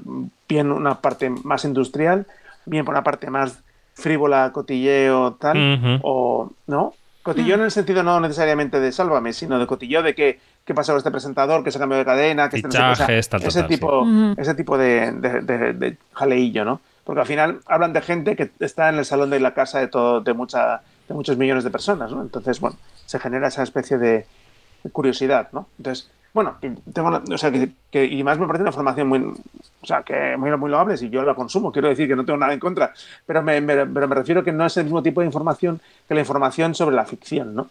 Mm. Que la está ejerciendo más el periodismo de cine tradicional asomándose a estas series y, lógica- y lógicamente pues está más cerca de la que parte de creadores que vienen del mismo mundo que ellos como informadores. Me da la sensación de que pueden ir un poco por ahí. Ujú. Bueno, pues comentados un poco los feroz, quiero concluir el observatorio con los Goya, con la quiniela de los Goya que va a. Janina, Janina, Janina, Janina, Janina, venga. O sea, Venga. a ver, esta semana ha sali- han salido las 15 fantásticas nominadas al arrebato. Lo sé, y lo estaba obviando no a posta. No, preseleccionadas. Por favor, Hablemos las preseleccionadas. 15 fantásticas producciones de no ficción. Sin ¿sí? duda, sin duda. Así que bueno, no las voy a decir las 15 porque se nos va a No, caer porque hablaremos de ellas cuando haya cinco. Por favor, cuando haya cinco, Premio como el resto, como el resto. No, que, lo pero ve- sí- que lo vean en, en Twitter o en la web de Venga. los premios Feroz, por favor, por favor, por favor, y que no le pierdan la vista a estas 15 fantásticas producciones. Ya, listo. Merece mucho seguimos. la pena. Yo estoy totalmente de acuerdo con Janina. Y además Bueno. este año creo que es especialmente de mu- mucho nivel. Sí, yo a mí me gustaría, y no digo esto por vosotros en absoluto, me gustaría eh, que poco a poco hubiera mm, posibilidad de verlas. Cuando están preseleccionadas, ojalá hubiera la posibilidad real de verla a las 15 en plataformas, en cines, donde sea. La lástima de este circuito tan pequeño y tan frágil es que a veces pasan fugazmente por un festival, un documenta Madrid, una cosa pequeña, una alternativa en Barcelona y tal, y están una semana en una cineteca y tal. Eh, o sea, ojalá, ojalá este, estas, estas 15 preselecciones sirvan para que haya un operador o quien sea que diga, pues igual que Movistar coge los cortos de los Goya y los pone ahí y los puedes ver en Movistar, pues sería bueno, ¿no? Que alguien dijera, pues oye, las 15 de los Feroz tienen que poder verse desde el día que se preseleccionan hasta el día que se seleccionan, ¿no? Sería, sería algo bonito. Bueno, ahí lo dejo. Nada, los Goya. Que me va a desmentir la vida dentro de un par de horas. O sea, que yo voy a decir aquí cosas Ah. que, pff, que luego serán mentira. Pero tengo la impresión, a ver si estáis de acuerdo conmigo, de que, por ejemplo, mm, Modelo 77, la película de Alberto Rodríguez, que en Los Feroz ha quedado un poco en la mitad de la tabla, ¿no? Con cinco nominaciones. Creo que es una película muy industrial y muy de los Goya que podemos ver con muchas nominaciones hoy. Que Asbestas también lo va a hacer muy bien, también lo pienso. Y pienso que el prestigio de Alcarrás también va, va a arrastrar, ¿no? Y las Alcar- Alcarrás cinco lobitos van a estar ahí también. Yo creo que la cosa va a ir por ahí. No sé qué pensáis vosotros. Suscribo. Sí, yo también. O sea, yo creo que está, es, es bastante claro. Y tú has dicho una cosa muy, muy, muy, muy clave en este sentido. Yo creo que lo industrial aquí pesa mucho. Claro. Eh, Claro, son los académicos, que son profesionales de la industria del cine española, votándose a sí mismos, eh, en el sentido amplio, pero quiero decir que al final películas que mueven más, que dan más trabajo, que están, eh, bueno, que- más gente en contacto con ellas, pues lógicamente tienen más apoyos. Y eso es una cosa totalmente normal. No es un defecto de los Goya, es, digamos, es, forma parte de, su- de la propia naturaleza de la convocatoria. Entonces, bueno, Mm. pues es que es normal que, que sea así. Sí, o sea, los feroz vamos más al discurso de las películas, quizá, o a la. mm, de- no sé, los actores sí que los juzgamos por su trabajo realmente, pero quiero decir que, que los Goya, claro. Una película como Modelo 77 estamos pensando en, em, en los decorados, en, los vest- en el vestuario, en la, en la peluquería, en el, en el sonido, en el- los efectos especiales. en todas esas categorías mm, seguramente van a verse reconocidas hoy y eso acumula muchas nominaciones y el titular se, se lo lleva el que acumula una lista más larga. Y una Ujú. peli inti- intimista de dos actores luego, al claro, final tiene menos que las papeletas. películas que tienen, claro, y pasa que las películas que destacan en todos esos puntos son las que tienen más número, o son número mayor de nominaciones. Claro. En ese sentido, modelo, claro, es una película ideal, porque claro, es una película de época, con un reparto enorme, con un montón de, de localizaciones, decorados, customizaciones de espacios eh, reales, en fin, que hay muchísimo sonido impresionante, o sea, claro, tiene muchísimas cosas que, ¿no? que van a sumarle nominaciones. Entonces, bueno, pues lógicamente una película de ese perfil, pues es, es caballo ganador. Hmm. Yo creo que Modelo 77 va a ser la, el buen patrón de este año. ¿Tú crees? Yo también quiero aportar em, otro título que ¿recordáis el año pasado cuando de repente la película de Daniel Monzón se llevó muchas nominaciones y dijimos todos, anda, pues fíjate qué sorpresa, y luego se acabó llevando, parece que fueron seis Goyas en la ceremonia, ¿no? Em, eh, ¿Qué puede pasar este, este, este jueves de nominaciones em, con una película que se llama Los renglones torcidos de Dios? ¡Oh!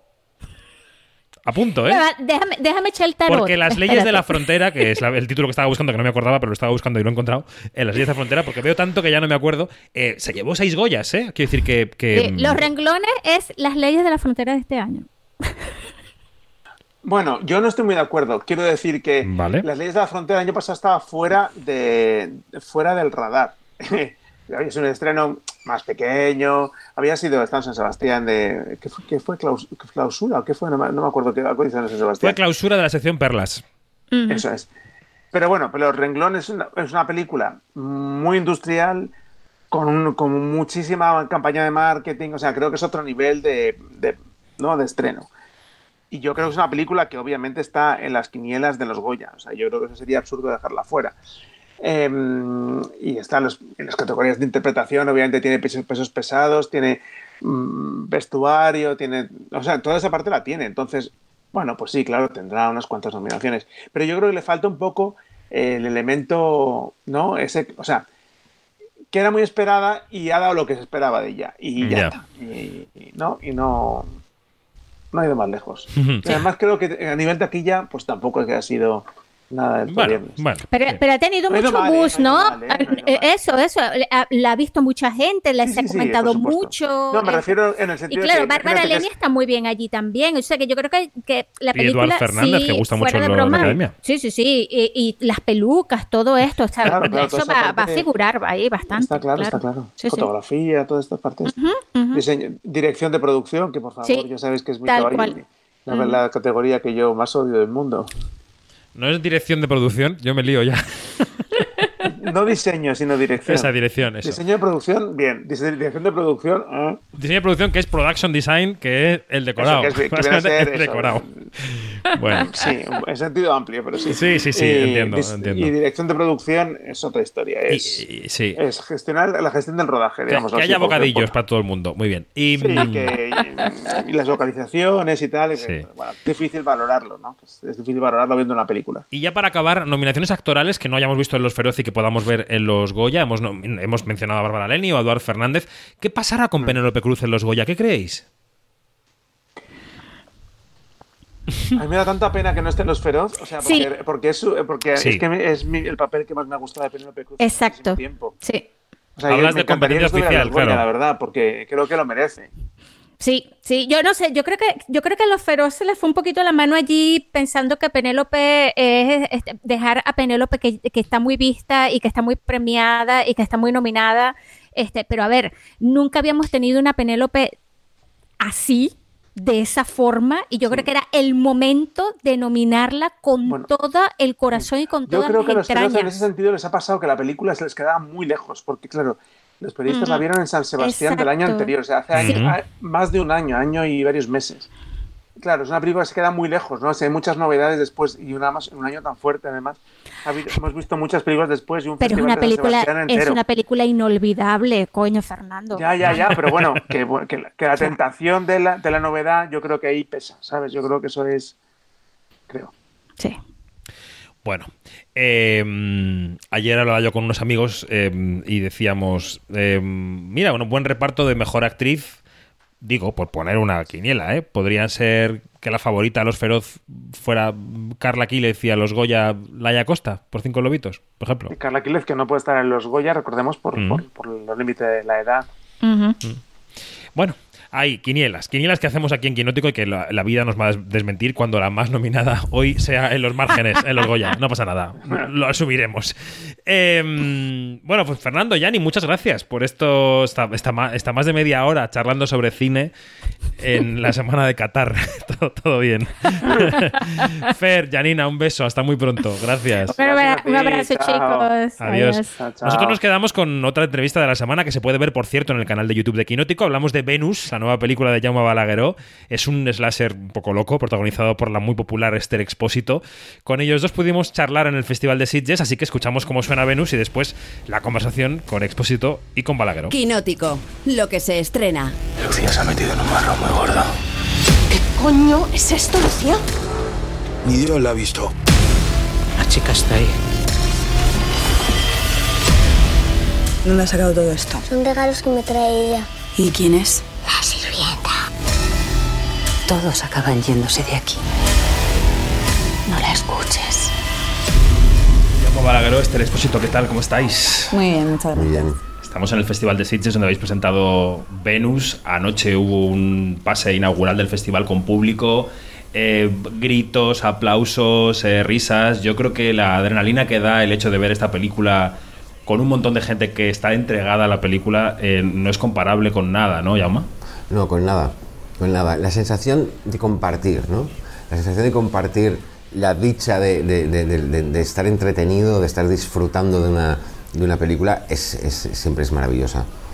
No es lo mismo, con esto no estoy mm, diciendo, ningún- desvelando ningún secreto, Sí, no sí. es lo mismo ver una película en tu casa, en calzoncillos en el sofá, solo, que ver la película en una sala de cine llena de gente que está contigo disfrutando al mismo tiempo, ¿no? Es compartir.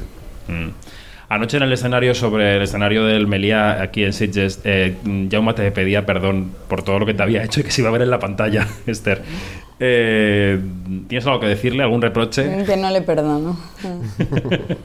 ¿Cómo fue? Es decir, mm, has sido calificada como reina del grito con esta película. Es una película extrema en muchos sentidos, también muy, también tiene puntos divertidos visto con público, ¿no?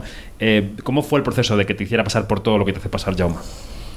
Pues fue, bueno, fue un regalo de proyecto, porque mm, primero por, trabajar con él y luego porque, bueno, es de estos personajes y estas historias que no llegan todo el rato y que uno está esperando o buscando eh, y también no sé, este tipo de proyectos así con, con ese poder, ese poderío del personaje y de la historia en sí, es a lo que yo me enfoco ahora y sobre todo en cine también, que tengo muchas ganas de hacer más cine y estoy bastante centrada en eso fue, lo recibí como un regalo, eh, fue agotador, obviamente, eh, no, te, lo- no te lo voy a negar, eh, pero esa entrega, esa exigencia que requiere el personaje también es muy enriquecedora y como actriz es lo que más disfruto si no me aburro. ¿Cómo fue el proceso con Esther, Jaume? ¿Qué le pedías como protagonista de Venus? Bueno, le- le- a- al final lo que le pides a, a- a- a la actriz es lo que el papel mm, necesita, ¿no? Yo recuerdo que la primera vez que nos fuimos se lo dije, Esther va a ser muy exigente físicamente este, este personaje.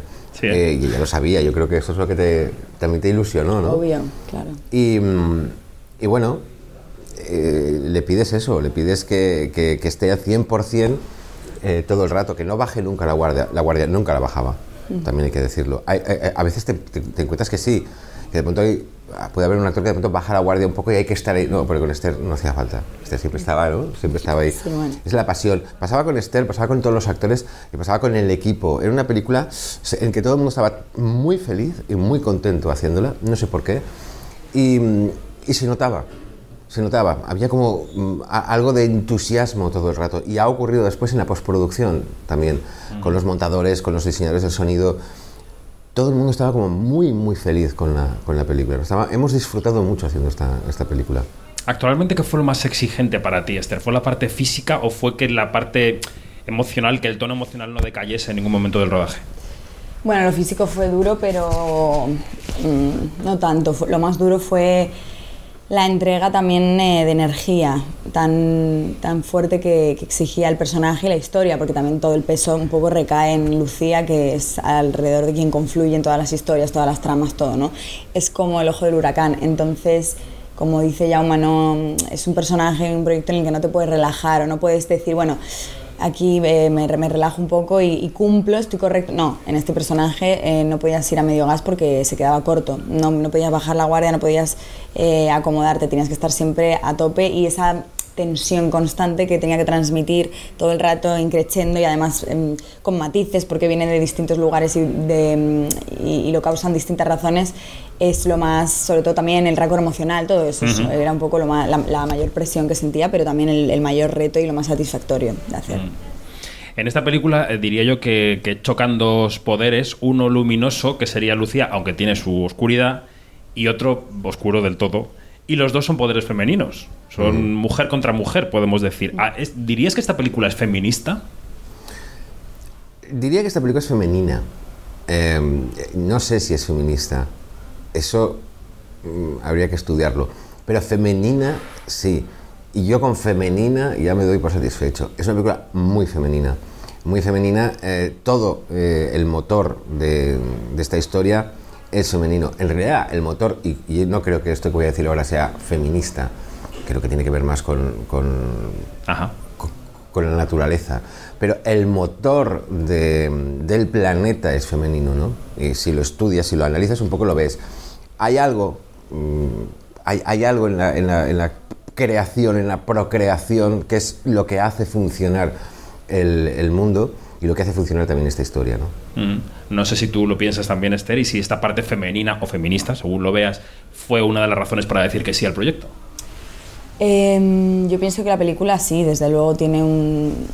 es como una lección de, de personajes potentes femeninos que no giran en torno a otros hombres, sino que esos hombres giran en torno a ellas. Eh, es un ejemplo de ello.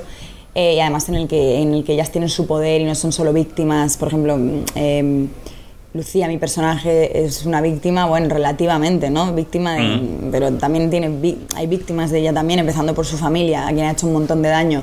Entonces es un personaje tan poderoso, tan entero en sí mismo, que no depende de, de- de otro personaje masculino, que fue lo que más me gustó del personaje, sí, ese, ese poder y esas sombras, ¿no? Que no es la típica víctima de, de cine de terror que solo sufre y le hacen todo, no, ella, ella también es su propio motor y, y ella misma genera eh, y toma las decisiones de lo que le pasa, no es una pobre chica a la que tal. Y eso me parece muy empoderador y, y me encantó. Y también, por supuesto, los poder- el poder que tienen los demás personajes femeninos, que son los que controlan todo. Porque, como ha dicho Yama varias veces, en la película los hombres creen que controlan o quieren o lo pretenden, pero nada más lejos de la realidad. Al final, eh, si te das cuenta, mm, desde un lado u otro, el, el poder lo tienen ellas. Ujú. Decías hace un par de minutos que te quieres centrar en hacer eh, cine, que es un objetivo de tu carrera.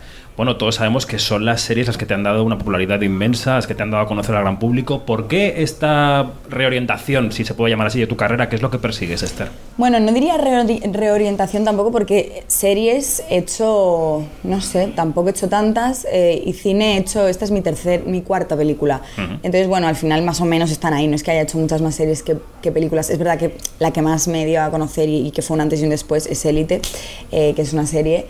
Y bueno, lo del cine, eso más que una reorien- reorientación es un poco lo que me apetece hacer. Me apetece hacer, vo- volver a hacer cine. Eh, creo que mm, creo y sé que me queda un montón por hacer y tengo ganas que, cuando llegue una buena serie, una serie magnífica, yo encantadísima y bienvenida sea, que es un poco lo que hago con el cine, no hago cine, cualquier cine, también estoy eligiendo y priorizando, ya que tengo esa suerte de, de poder elegir ahora. Estoy seleccionando muy bien los proyectos, pero tengo un, un especial, no sé, interés y ganas de incursionar en el cine y evolucionar por ese lado. Pero ya te digo que, estoy abierta. Esta conversación con Esther Jauma, eh, pues un ejemplo claro del mundo híbrido en el que vivimos, de cine, plataformas, estrenos a la vez que en festivales. Hay una película aquí, After Young, que se proyecta en sitios y mañana llega a Amazon. En fin, que es un mundo muy complejo, muy cambiante. Y antes alababas las características de ver una película en salas de cine, ¿no? ¿Cómo ves eh, este negocio? ¿Hacia dónde estamos yendo, Jauma? Bueno, a, a nivel de, de- de exhibición, eh, plataformas, salas de cine, no sé, mm, todavía no sé muy bien eh, hacia dónde vamos. Creo que se acomodará eh, lo que el, el mundo audiovisual, digamos, la cantidad de productos eh, que están surgiendo ahora, todo esto se acomodará. Y creo que las salas de cine s- sobrevivirán. eh, quizás para un tipo de mm, productos muy mucho más evento, etcétera, etcétera, pero creo que, creo que sobrevivirán. Todo se acomodará un poco, yo creo, es una cuestión de tiempo. Siempre ha ocurrido así en la historia. Pero yo creo que lo que es, muy de celebrar es eh, la cantidad de, producción que hay. ¿no?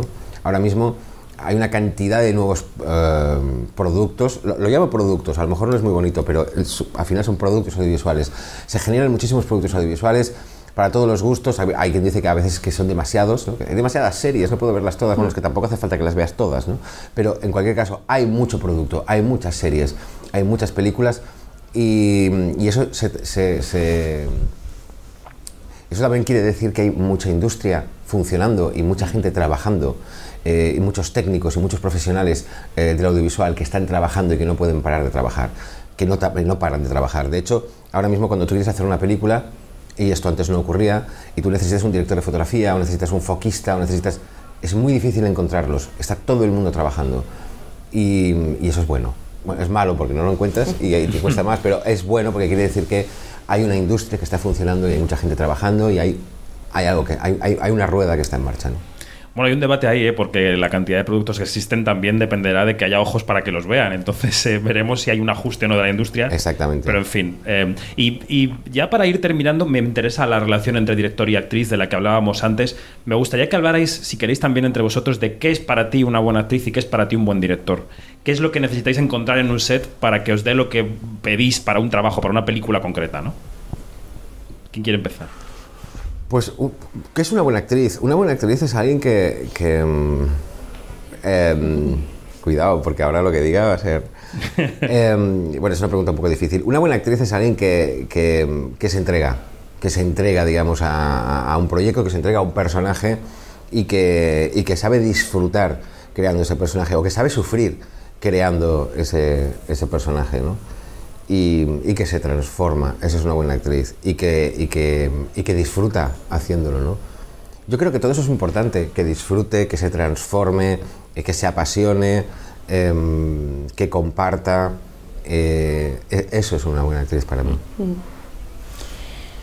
Para mí, bueno, un buen director, no sé, a mí em, he tenido suerte de, trabajar con grandes directores y, y que en lo personal me llevo a muchos de los que, em, eh, de lo- que he coincidido en mi corta carrera.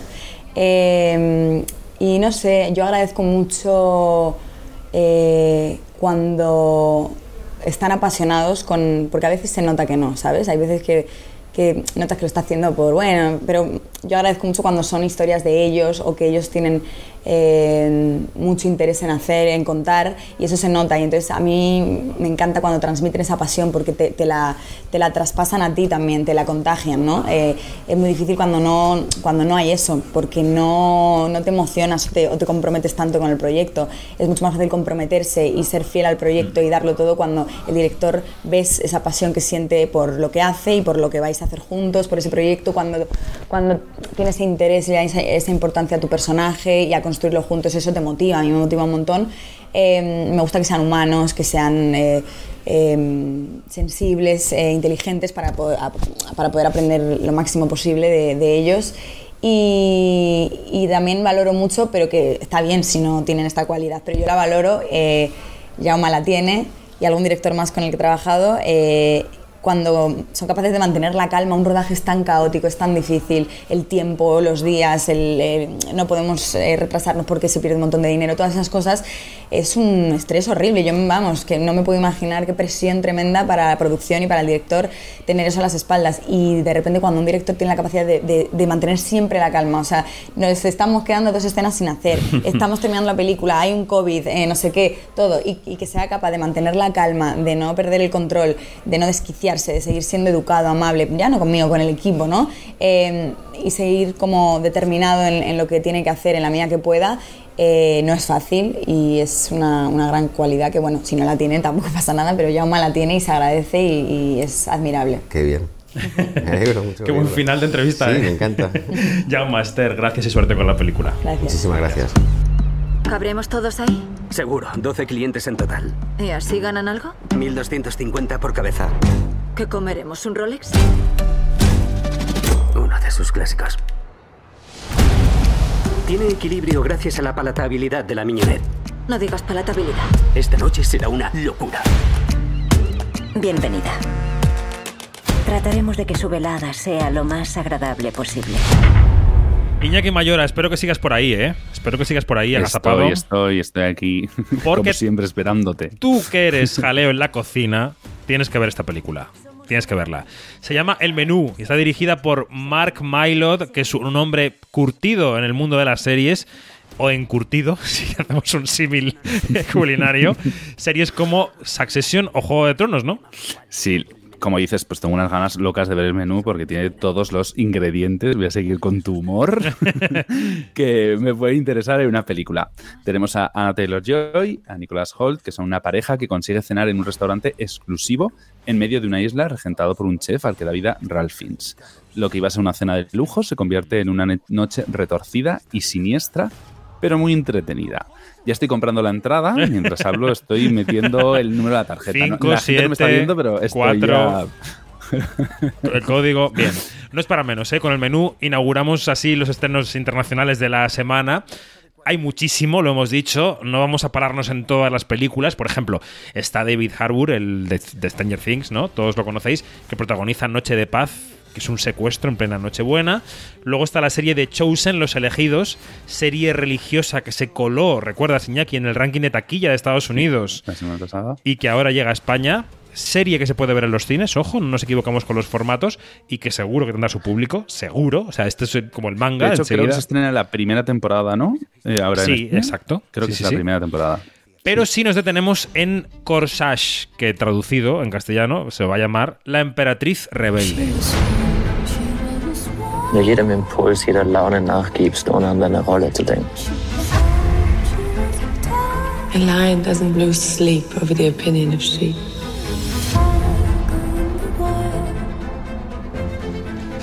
Look at you looking at me. Sie ist ein Buch für mich. Esta película Corsage se estrenó en el Festival de Cannes y es la elegida por Austria para ir a los Oscar, Iñaki. Sí, es un retrato muy poco convencional de la emperatriz Sisi, a la que conocemos todos de sobra, y a la que da vida la actriz Vicky Krieps, que se llevó el premio de, en la sección Una cierta mirada de Cannes. El personaje que vemos está asfixiado por las normas, quiere un cambio en su vida, no sabe si quiere seguir siendo parte de la realeza. Una película punky que estará entre lo mejor de la semana seguramente. Seguramente. Antes de pasar a las plataformas, hablemos de un estreno español mm, más que quizá, bueno, pues digo quizá se cuele en el top del puente de diciembre. No sé, le auguramos, no sé, el primer puesto, el segundo, Iñaki, ¿alguna apuesta? Primer- primerísimo, voy a dejarlo en primerísimo. Es la nueva película producida por Santiago Segura, A Todo Tren 2. Obviamente ese viaje no va a ser el desmadre del año pasado. Un, un momento. ¿Y Pablito? ¡Pero si está fuera! Es un poco de escaparse. ¡No te bajes! ¡No! No puede ser. Mamá, estás pálida. Date colorete, corto y cambio. Nos compramos un billete de avión y nos vamos. Imposible. Tengo pánico a volar. Decimos que es la nueva película producida por Segura porque esta vez cede las riendas de la dirección a una amiga mía. Así, ¿cómo te quedas? Pues así. Pues muerto. sí, y es que en esta historia que todos conocemos, de un grupo de niños que por una cosa o por otra, pues lo típico, ¿no? Que pasa en las estaciones, se quedan solos en un viaje en tren y hacen de las suyas. Los protagonistas ya no son los hombres, sino que son las mujeres. Santiago Segura, que sigue como alma de la cinta y como productor, le ha cedido el testigo a la directora Inés de León. Esta semana hemos estado con ellos y así nos contaba Inés cómo le ofreció Santiago pues, este trabajito. Desde que la vi en su webserie Inquilinos, pero te hablo amor a primera vista. O sea, me enamoró su, su qué gracia. Digo, voy a ver el nombre. Inés de y digo, guion y dirección. Y ya dije, oh. Iba yo en pijama a recoger, paseando al perro a comprar el pan, salgo, somos vecinos. Y me cruzo con Santiago y me dijo, antes intenté imitarte, pero me salió fatal. Inés, amigueta, que quiero que dirijas, así fue, literal, a todo tren 2. Y yo, ¿cómo? Me emocioné en ese momento, me hizo muchísima ilusión y yo, "Cla- claro, claro, claro, lo- lo- sí. Y cuando fui a casa me di cuenta de la responsabilidad que era. Las dos protas de la película son Paz Vega y Paz Padilla. Para la primera es un regreso a la comedia plena después de a- bastantes años de drama.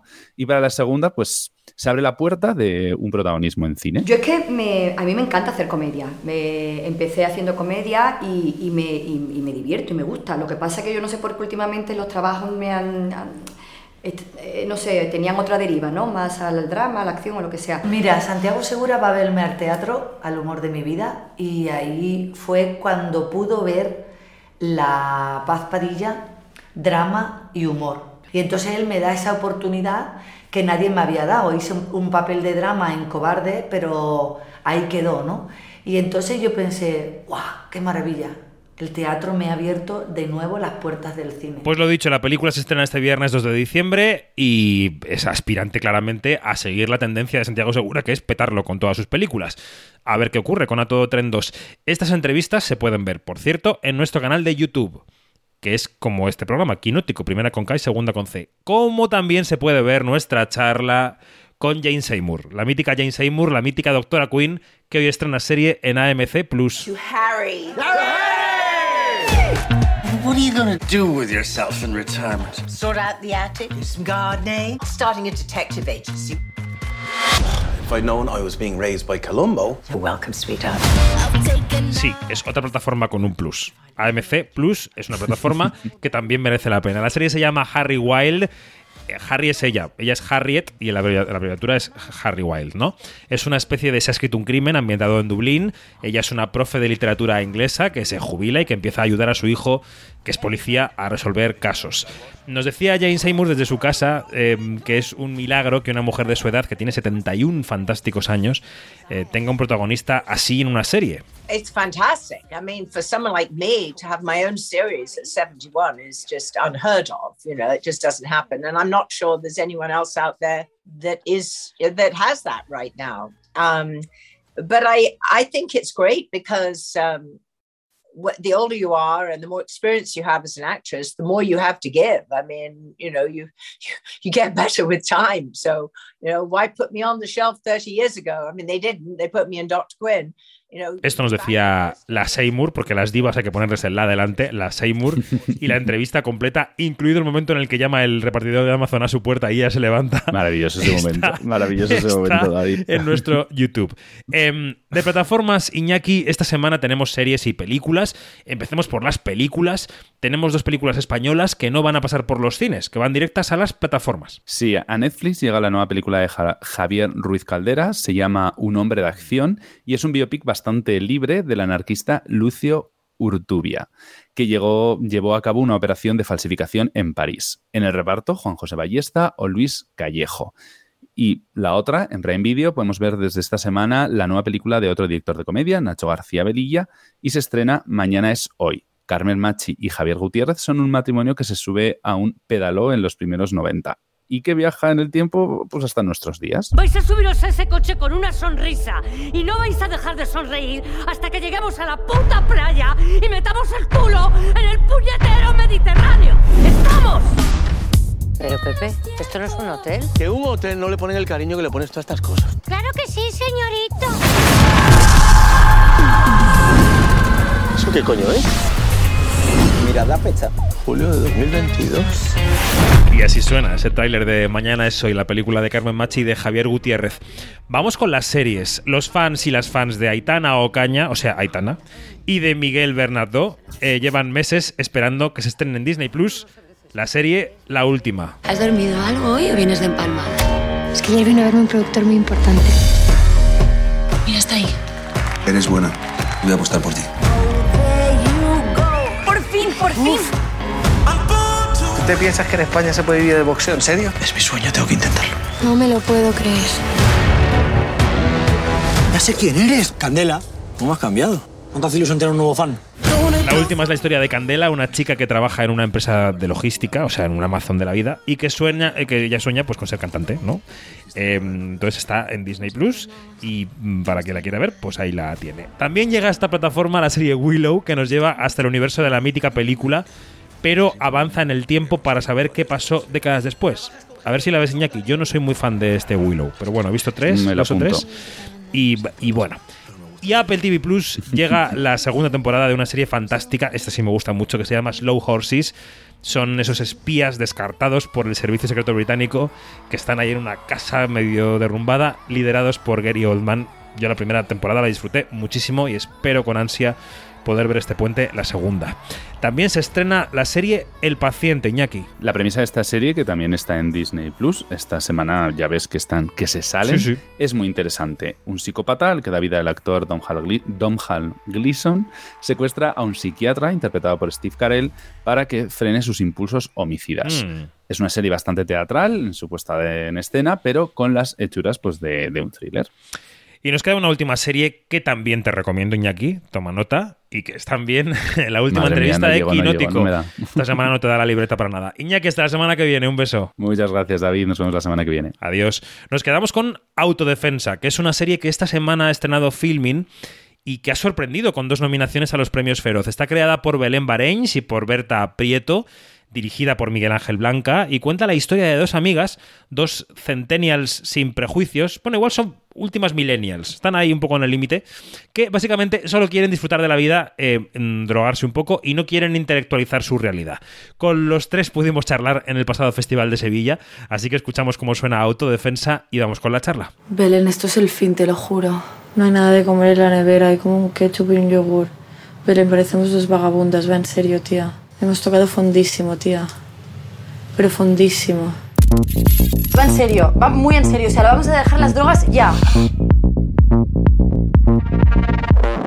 Es que ni coca, ni keta, ni speed, ni LSD, ni porros, ni marihuana, ni M, ni opio, ni GHD, ni, ni nada. Yo también estoy aprendiendo a, a reconstruir mi masculinidad y lo importante que es cómo posicionarse y el feminismo. Súper importante el feminismo. ¿Qué crees que es más importante ahora mismo? ¿El feminismo o el ecologismo? Pues estamos en el Hotel Sevilla Center, en el Festival de Cine Europeo de Sevilla, y en el Festival de Cine Europeo de Sevilla, hablando con el equipo de una serie de filming, que todo es como precioso. Estamos con Miguel Ángel Blanca, con Belén Bareins y con Berta Prieto. ¿Cómo estáis? Muy bien, muy contentos de estar aquí, nos lo estamos pasando muy bien y tenemos muchas ganas de estrenar. Ah, muy bien, súper. muy contentos. Me ha dado un abrazo como si nos conociéramos, no sé si nos conocemos o no, pero ha sido muy caluroso. Te he visto y he dicho, hostia, como que es, es algo, como el primo que tienes en el pueblo. Y te, te he querido, te he querido Majo, ¿eh? Eres como majo, ¿no? Bueno, a partir de ahora vendrán, vendrán todo preguntas con vaselina y muy agradables porque ya me han dicho que soy majo, ya no puedo preguntar nada espinoso. También somos muy majos, ¿eh? Bueno, se os ve, claramente están aquí sentados en un sofá, nadie se les acerca, pero son muy majos. Em, autodefensa, ¿de dónde sale esto? Porque cuando uno se enfrenta a los capítulos, yo he visto dos, os voy a confesar, he visto los dos primeros. Cuando uno se enfrenta a los capítulos dice, ve algo em, fresco, algo muy actual, pero la primera pregunta que viene a la cabeza es, ¿a quién se le ocurre esta idea y quién le dice a otro, oye, esto hay que hacerlo? Eh, la idea es que no hay una idea predeterminada en autodefensa. La idea eh, nos conocimos eh, porque Miguel Ángel los conocía a través de un vídeo de Instagram, nos propuso hacer un spot juntos y eh, en ese rodaje que no tenía ninguna pretensión nos lo pasamos muy bien y entonces el, el impulso inicial de esta serie es hacer algo juntos, es decir, juntar los mundos de Berta y yo con eh, Miguel Ángel. Y eh, dijimos, hacemos algo, hacemos algo, y salió la idea de hacer una serie, y, y entonces a partir de ahí, cuando ya nos confirmamos que hacíamos una serie, nos preguntamos qué vamos a hacer con esta serie y, y de qué queremos hablar. Sabíamos que queríamos hablar un poco, pues, esto, de, de nosotras, de nuestra generación, del feminismo, como teníamos así pf, ideas vagas, pero, pero más que de una idea concreta, yo creo que el- eh, sale del impulso de, de juntarnos y, y hacer algo con nuestros mundos. Y luego ya se fue perfilando a qué, qué- contaríamos en concreto. Es que yo creo que fue bastante match cuando nos conocimos porque, mm, porque fuimos a rodar esto que ha dicho Belén del spot del mini put. ¿Lo has dicho? Sí, ¿no? Sí. Ah, y entonces eh, fue súper divertido porque estábamos un poco conflictuadas nosotras con la idea de ser actriz porque, bueno, no sé, cuando quieres ser actriz todo es como muy grande, muy complicado, eh, bueno, muy serio. O lo hacemos todos grande, ¿no? A lo mejor no es tan grande como lo hacemos. bueno, no lo sé, no tengo ni idea sobre este tema, la verdad, pero lo que quiero decir es que nos lo pasamos genial porque en realidad fue como ser nosotras mismas una tarde en una casa eh, bebiendo unas cervezas y un señor que de repente le parecía graciosísimo todo lo que hacíamos, entonces fue divertidísimo. Yo estaba poniendo la oreja en entrevistas anteriores y entonces os referíais a Miguel como un boomer. Que no tiene nada que ver con un boomer, porque debe ser millennial como yo. ¿Tú te, te identificas? No, esto, esto lo ha dicho un periodista, que, Sí. que era boomer, no lo hemos dicho Y nosotros hemos dicho que, eres, que justamente, porque nos ha dicho cómo relacionarse como un... Digo, para ser boomer es bastante majo. ¿Qué va? No hemos dicho eso. Yo lo que quiero decir es que Miguel Ángel es cero boomer y que ser boomer es una actitud. Hay peña a nuestra edad muy boomer y peña mucho más mayor que es cero boomer. Y Miguel Ángel no lo es porque creo que tiene mucha curiosidad y mucha sensibilidad con el presente. A ver, aludidos. Creo que tengo algo de boomer también, pero gracias a esta curiosidad boomer, ¿no? Pues he- he podido, nos hemos podido acercar a, a Bertie Belén. Pero bueno, yo creo que esta serie sí que nace de un enamoramiento mío a Bertie Belén y su relación. Una fascinación total por cómo se expresan, cómo afrontan los conflictos de su generación de una forma absolutamente fresca, irreverente y donde hay una amistad donde constantemente se lo pasan bien. Yo tenía un problema con las series que hay donde las, las protagonistas todo el rato sufren. Es como trauma. Me drogo porque tengo un trauma. eh, me porto mal con mis amigas porque tengo un trauma. Sufrir, sufrir, ¿no? Este personaje femenino, sufridor. Y yo digo, ostras, aquí tenemos a dos, dos- dos chicas que se lo pasan bien, sencillamente. O sea, mm, y a partir de aquí, a partir de este ocio, a partir de esta forma de creerse que tienen ellas dos, podemos afrontar una serie de, de- de- discursos súper interesantes, como, bueno, como lo del feminismo, como lo que decimos de la cultura de la cancelación, eh, abuso de, de poder en la industria audiovisual. A partir de esa forma de afrontar el mundo, vamos a pisar estas líneas, ¿no? De una forma muy especial, que es como lo, creo que lo hemos hecho en autodefensa, ¿no? Esta forma irreverente que muchas veces es de... Hay una contradicción todo el rato en lo, en lo que están diciendo. No hay un discurso cerrado, porque yo creo que estas series de discurso cerrado, donde ya te posicionas políticamente en algo, no es la vida así. La vida es que no sabemos por qué hemos de cancelar a alguien realmente y tenemos muchas dudas, ¿no? Todo el rato. Y que son, y que son series como lo del discurso cerrado, como que al final ves, es un discurso como que ya está hecho, te sientes tú muy bien diciendo, ah, genial, estoy de acuerdo con esto, soy de los buenos, todo va bien, a seguir con la vida. Y como eh, creo que lo que planteamos nosotros es polémico o es eh, más esto de pisar líneas rojas que dice Miguel Ángel, pero que, que no tenemos una opinión, pero que me parece muy guay que ahora mismo podamos permitirnos el lujo de, de expresar la duda, porque es que parece que lo tengas que saber todo, ¿sabes? Mm. Sí, yo solo quería subrayar eso, como la, la, la visión de Miguel Ángel aquí en, en esta cosa de que, que ha visto nosotras, pero sobre la que nosotras no habíamos reflexionado, am, sobre desvincular la figura de, de, de la mujer o de las chicas del sufrimiento y que, sol- o sea, no desvincularlo totalmente, pero es eso, parece que, que los personajes femeninos siempre están an- anclados a, a ese sufrir, a ese patir y que hay algo que, que, que en realidad es muy simple porque es un ser humano pasándoselo bien, pero que de las de chicas pasándoselo bien y disfrutando, que en realidad aún hoy en día tiene algo de, de revolucionario em, por, por cómo se cuentan las, las, las tramas hoy en día de, de los personajes femeninos. Y, y creo que esa visión es, es atípica y, y no, y no, no la plantea mucha gente. Entonces, Pero no lo hemos sí. hecho para ser revolucionarias, ¿eh? Quiero decirte como que tampoco hay la intención como de eh, claramente hay que contar un personaje femenino desde aquí, o sea, simplemente nos hemos, o sea, nos hemos contado como somos nosotras y tal, y lo que dice Miguel Ángel de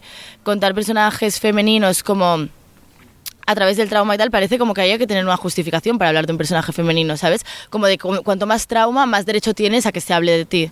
Y después todo el tema este de la fiesta, de las drogas y tal, que muchas veces se plantea como algo que, que es lo que hace como que estés mal, tipo un personaje torturado, unas chicas jóvenes que salen de fiesta, no sé qué, creo que para nosotras, y se refleja en la serie, y nosotras lo vivimos así, es como súper al contrario, rollo, como que en la fiesta, en la amistad, en, en las relaciones, está esa autodefensa, o sea, como ese guardarte de cosas, de que realmente muchas veces son más grandes que nosotras, no sabemos cómo enfrentarnos, tenemos muchas dudas, etc., etc., em, y salir de fiesta con tu amiga te cura, ¿sabes?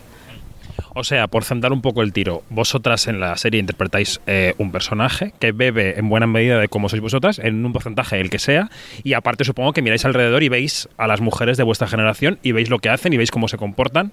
Y entonces, y también habláis, has dicho tú ahora mismo que, que hay cosas que son muy grandes y que a veces no podemos comprender, ¿no? Que están ahí y hay una autodefensa en la relación con las demás, en la fiesta y tal.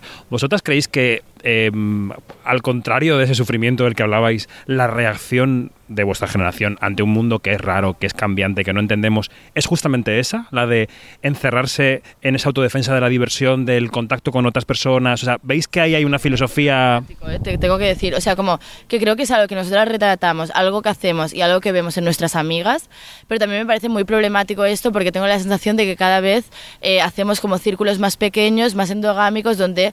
em, yo no relacionarme con gente que sea muy afín a mí me, me puede costar, ¿sabes? Y eso me parece pues, muy problemático a la hora de generar discursos, porque al final eh, cada uno habla de lo suyo, o sea, no sé si me estoy explicando muy bien, pero como que crea parcelas súper pequeñitas y... mm, y por eso me parece interesante también, por ejemplo, que Miguel Ángel se haya metido a contar esto de nuestra generación, ¿sabes? Porque también nos ha dado otra perspectiva de muchas otras cosas, no porque haya impuesto ninguna opinión, sino porque al, al necesitar tantos estos espacios de seguridad todo el rato, eh, hace que nos defendamos, pero a la vez también hace que nos perdamos muchas otras cosas que son súper interesantes. Sobre todo sobre, hay una cosa mm, en el ocio, eh, que parece que estamos todo el rato que estos dos tías que están absolutamente locas.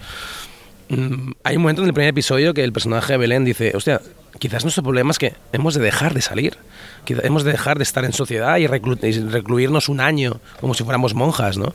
O sea, sí que hay una conciencia de paremos un poco, o sea, realmente este ocio nos está haciendo bien o nos está dando más problemas de, o sea, que sí que van de dos chicas que se divierten, pero la misma diversión también da otros problemas, ¿no? O sea, que muchas Claro. veces también no son dos, lo que quiero decir es que no son una serie solo de dos tías locas, que lo es, pero no solo hay de esto, ¿no? O sea, Es que creo que somos cero locas, o sea, como a mí me impactó mucho que está fuera la, la imagen que transmitíamos, pero por dentro somos dos tías que hablamos un montón las cosas, que nos rayamos un montón, que, o sea, como, bueno, no sé. Sí, pero desde la diversión, es que os podéis rayar, podéis hablarlo, pero no hemos estar rayadas. Es que de verdad, yo, bueno, es el referente que yo pongo de la película de las Margaritas, la película checa esta del 66. O sea, son dos tipas que sencillamente se, re- se necesitan relacionarse y entender su mundo a partir de estar contentas y ser amigas, ¿no? A mí eso es una película que, que siempre quise trabajarlo, ¿no? Y encontré con Bertie Belén esta forma. Pero no quiere decir que no se traten de temas importantes. Lo veíamos en las sesiones de guion. Decíamos, hostia, nos estamos metiendo en un discurso, en un jardín muy sofisticado. Y por eso trabajamos tanto los guiones, por eso hay tantas versiones en el discurso. Hablemos del almacén cinematográfico del asunto, porque claro, habiendo una relación personal tan fuerte fuera de la cámara, eh, entiendo que hay una gran tarea de preparación, pero ¿qué lugar había en el momento en el que dabais al rec para decir, oye, lo que surja aquí hay que hacerlo, porque puede ser buen material para el resultado final? ¿Eso existía? O sea, ¿os permitíais salir del armazón? Es que no he entendido la, la pregunta.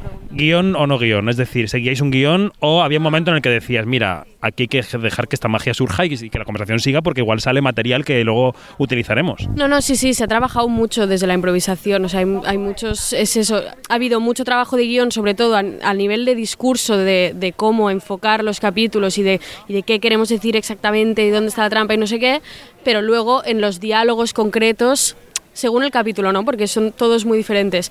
Pero yo qué sé, diálogos de Berta y yo eh, pf, mm, comentando cosas, las frases en sí, o sea, no, no, no se ha seguido un guion muy estrictamente, sino que se ha jugado mucho con la improvisación, porque creo que también es como trabaja Miguel Ángel normalmente. Es que la forma de que yo tengo de rodar es que no se sabe cuándo se está grabando, cuándo se ha apretado el rec. Hay frases, en el último episodio hay una frase preciosa que tenéis vosotras dos, que estáis hablando mm, del rodaje en sí, pero parece que estáis hablando de la fiesta, porque no se sabe cuándo estamos grabando, no hay, no hay claquetas, no hay, no hay trípode, no, hay una cosa como que es verdad, que es mentira, y esto se gana justamente trabajando desde el lenguaje documental, que es yo lo que hago, ¿no? O sea, se- todo puede ser susceptible de ser grabado, nunca sabemos si hay cosas como robadas, ¿no? Y desde la confianza, porque, o sea, creo que es súper guay como eh, trabajar de esta manera, pero que también eh, parece que todo lo que es espontáneo es natural y, y es sencillo y creo que eh, para, para conseguir esa frescura y para conseguir esa improvisación eh, hemos hecho mucho trabajo de hacernos amigos, de tener confianza, de confiar los unos en los otros, de porque si no yo eh, no soy tan natural delante de cualquiera, ¿sabes? Estamos en un momento histórico en el que los eh, hombres en la vida y en la ficción eh, se nos ve un poco perdidos ante lo que se nos ha venido encima, que es una toma de conciencia de que no estamos solos en el mundo y también existen las mujeres, ¿no? También existen en todas las esferas y todos los órdenes. Lo que pasa es que, claro, em, parece que ser mujer sea muy fácil, en el sentido de que los hombres parecemos que estamos perdidos, que no sabemos dónde estamos, que nos ha pillado este movimiento a contrapié, como si ser mujer en el siglo XXI fuera extremadamente fácil de saber exactamente dónde estás en el mundo, cuál es tu posición, qué piensas sobre todos los asuntos, y supongo que no, ¿no? Que, que ser mujer también es tan complicado en el siglo XXI como ser hombre. No sé si también habéis querido reflejar eso. O sea, yo no creo que no va de, de qué es lo más complicado, qué es lo menos complicado. O sea, no es como una escala de valores de quién está mejor, quién está peor. Pero sí que creo em, que, como mujeres, como justamente como somos eh, las, o sea, un mujer nos oprime la el sistema patriarcal, si estás oprimido, pues tienes que ca- cagarte las castañas del fuego. Y entonces creo que llevamos años de ventajas pensando y repensando cosas que quizá ahora los hombres acaban de caer de, de un quinto. Em, yo creo que esto se refleja mucho en, en el capítulo de abuso de, la cultura de la cancelación, en el primer capítulo, y hablamos mucho sobre ello. y tengo mucho la sensación que como mujeres también estos últimos años del auge del feminismo y tal, hemos construido y hemos armado discursos muy sólidos porque necesitábamos precisamente esta autodefensa, pero que ahora mismo es un momento muy interesante donde podemos replantear esos dogmas que parecen que son, que son impenetrables, ¿sabes? Porque hay muchas cosas que que tío, que yo dudo, que no pienso lo mismo sobre esto que hace tres años y que em, creo que los hombres también tienen derecho a dudar. O sea, como, no es como de los hombres también lloran, ¿eh? O sea, no, es esta movida. Pero... mm, pero bueno, que sí, que, que hemos necesitado como ser muy firmes con algunas cosas y que para mí lo interesante es que ahora nos las podamos replantear desde el pensamiento y desde una visión crítica y no para salvarnos, que, que es lo que llevamos haciendo hasta hace... Sí, yo, creo que uno de los valores de las series es, es esto que comentamos, que no, que no vamos al, discurso fácil, al discurso agradable, al discurso que ya todo el mundo se sabe, sino que vamos como a las, grietas de esos discursos y a meternos allá donde, donde nadie quiere meterse, ¿no? Em, para mí también un valor que tiene mucho es el humor, al final, que utilizamos y este descaro que nos permite... eh, no sé, si los hombres quieren hablar sobre cómo les está afectando su masculinidad, pues ya harán una serie, ¿no? Pero nosotras desde la nuestra eh, eh, vamos a reírnos un poco de esa posición complicada que tienen ellos también, porque, porque, porque para eso tenemos este altavoz, Total, ¿no? Pero fue muy interesante... perdón, perdón, Belén. No, y, mm, y, y- y luego también en relación a lo que comentamos antes el nombre de, de autodefensa, para que haya una defensa se necesita un ataque. Y yo tengo la sensación que esta, esta serie, se, en- bueno, ya lo verás cuando veas el resto de capítulos, esta serie habla mucho de nuestra relación con los hombres, inevitablemente están en, en muchos capítulos, em, y también el relacionarse con ellos, pues desde este humor, desde este no sé qué, pero al final desde esta autodefensa, porque hay algo en esa relación que es evidentemente eh, desigual y que por tanto nosotras necesitamos esos escudos y, esa autodefensa, pero, pero me parece importante eso, que en esta guerra no hemos sido mm, las mujeres, digamos, las primeras en lanzar la piedra. Sí, no sé ni si es una guerra ni si alguien ha lanzado una piedra, pero, pero que, que lo interesante también no es como de vamos a hacer una serie feminista porque creemos que es súper importante dar este discurso. En estos capítulos que te decíamos, o lo que decía Belén de la relación con los hombres, tal, inevitablemente es feminista porque nuestra postura ante la vida es feminista porque lo somos o porque nos pensamos desde aquí. Pero que si estamos enseñando esto en las series porque nos afecta de una forma más emocional o más sensible y no tanto como para pegar una chapita de lo que creo que ahora hay que decir, ¿sabes? No, yo creo que habrá muchísimas feministas de pro que van a detestar la, la serie. Y, y le, va- y le va a crear un, un conflicto muy fuerte. O sea, el momento de, de que te llevas la paja a casa del primer episodio, ¿sabes? Y Yo, yo, yo creo que, que- que ese, que ese debate, ¿no? Esa arena movediza, que es la serie en su discurso, es, es lo interesante, ¿no? El tema es que alguien se enfade, que alguien diga, hostia, ahí es cuando se están hablando de las cosas, no del feminismo de oficial, que es absolutamente estanco, ¿no? Que parece que eres bueno o malo, ¿no? Sí, que parece como que no se pueden pensar esas cosas porque pones en riesgo todo lo que has conseguido. Yo creo que al revés, que cuando te puedes permitir repensar el feminismo y desde otras perspectivas y tal, es cuando cuando más ganas, porque entonces seguirá creciendo. Si no es como que no, no lo toques porque lo que tenemos está, ¿sabes? Como... Y, y lo que te decía antes de las obviedades, de a mí estoy, estoy harta de, de ir a un sitio a que me digan lo que quiero escuchar, ¿sabes? O sea, que si alguien se enfada me parece bien porque ya es que yo tampoco sé lo que pienso, pero bueno, no sé, tengo dudas. Sí, no, hay, una, hay también una frase muy buena de del último episodio, de- del abuso de poder, uno de los últimos, que dice, yo no sé si quiero ser actriz, si quiero ser cantante, si quiero ser escritora, pero lo que sé es que no tengo que tener que comerme una polla para descubrirlo, ¿no?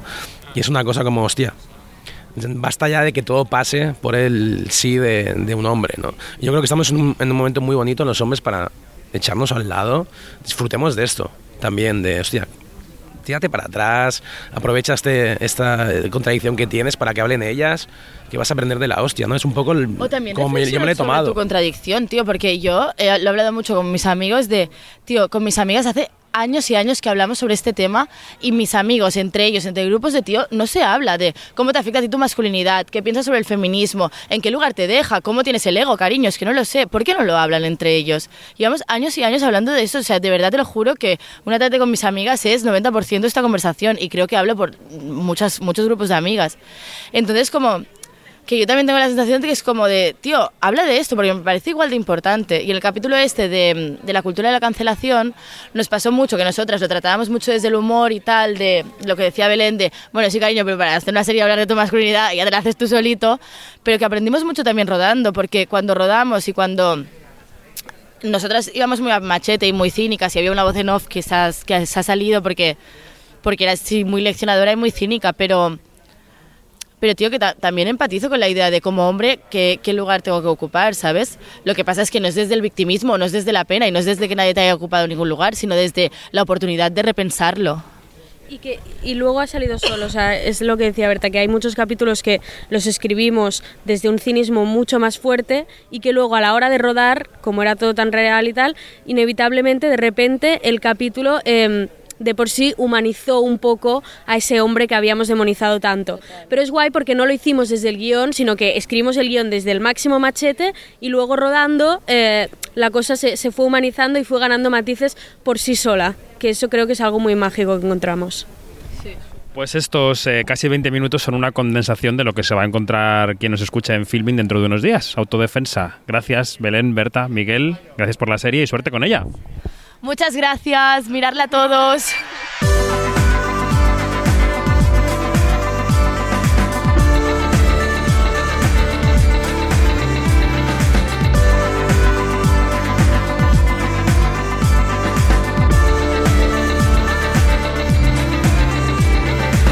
Más información en nuestra página web quinótico.es y en nuestro canal de YouTube donde se pueden disfrutar nuestras entrevistas en vídeo, por ejemplo las de A Todo Tren 2, la de Venus o la de Jane Seymour por Harry Wilde. Recordad, Quinótico, la primera con K y la segunda con C. Seguimos cada semana en la web de Onda Cero y en quinótico.es. Buena semana, adiós.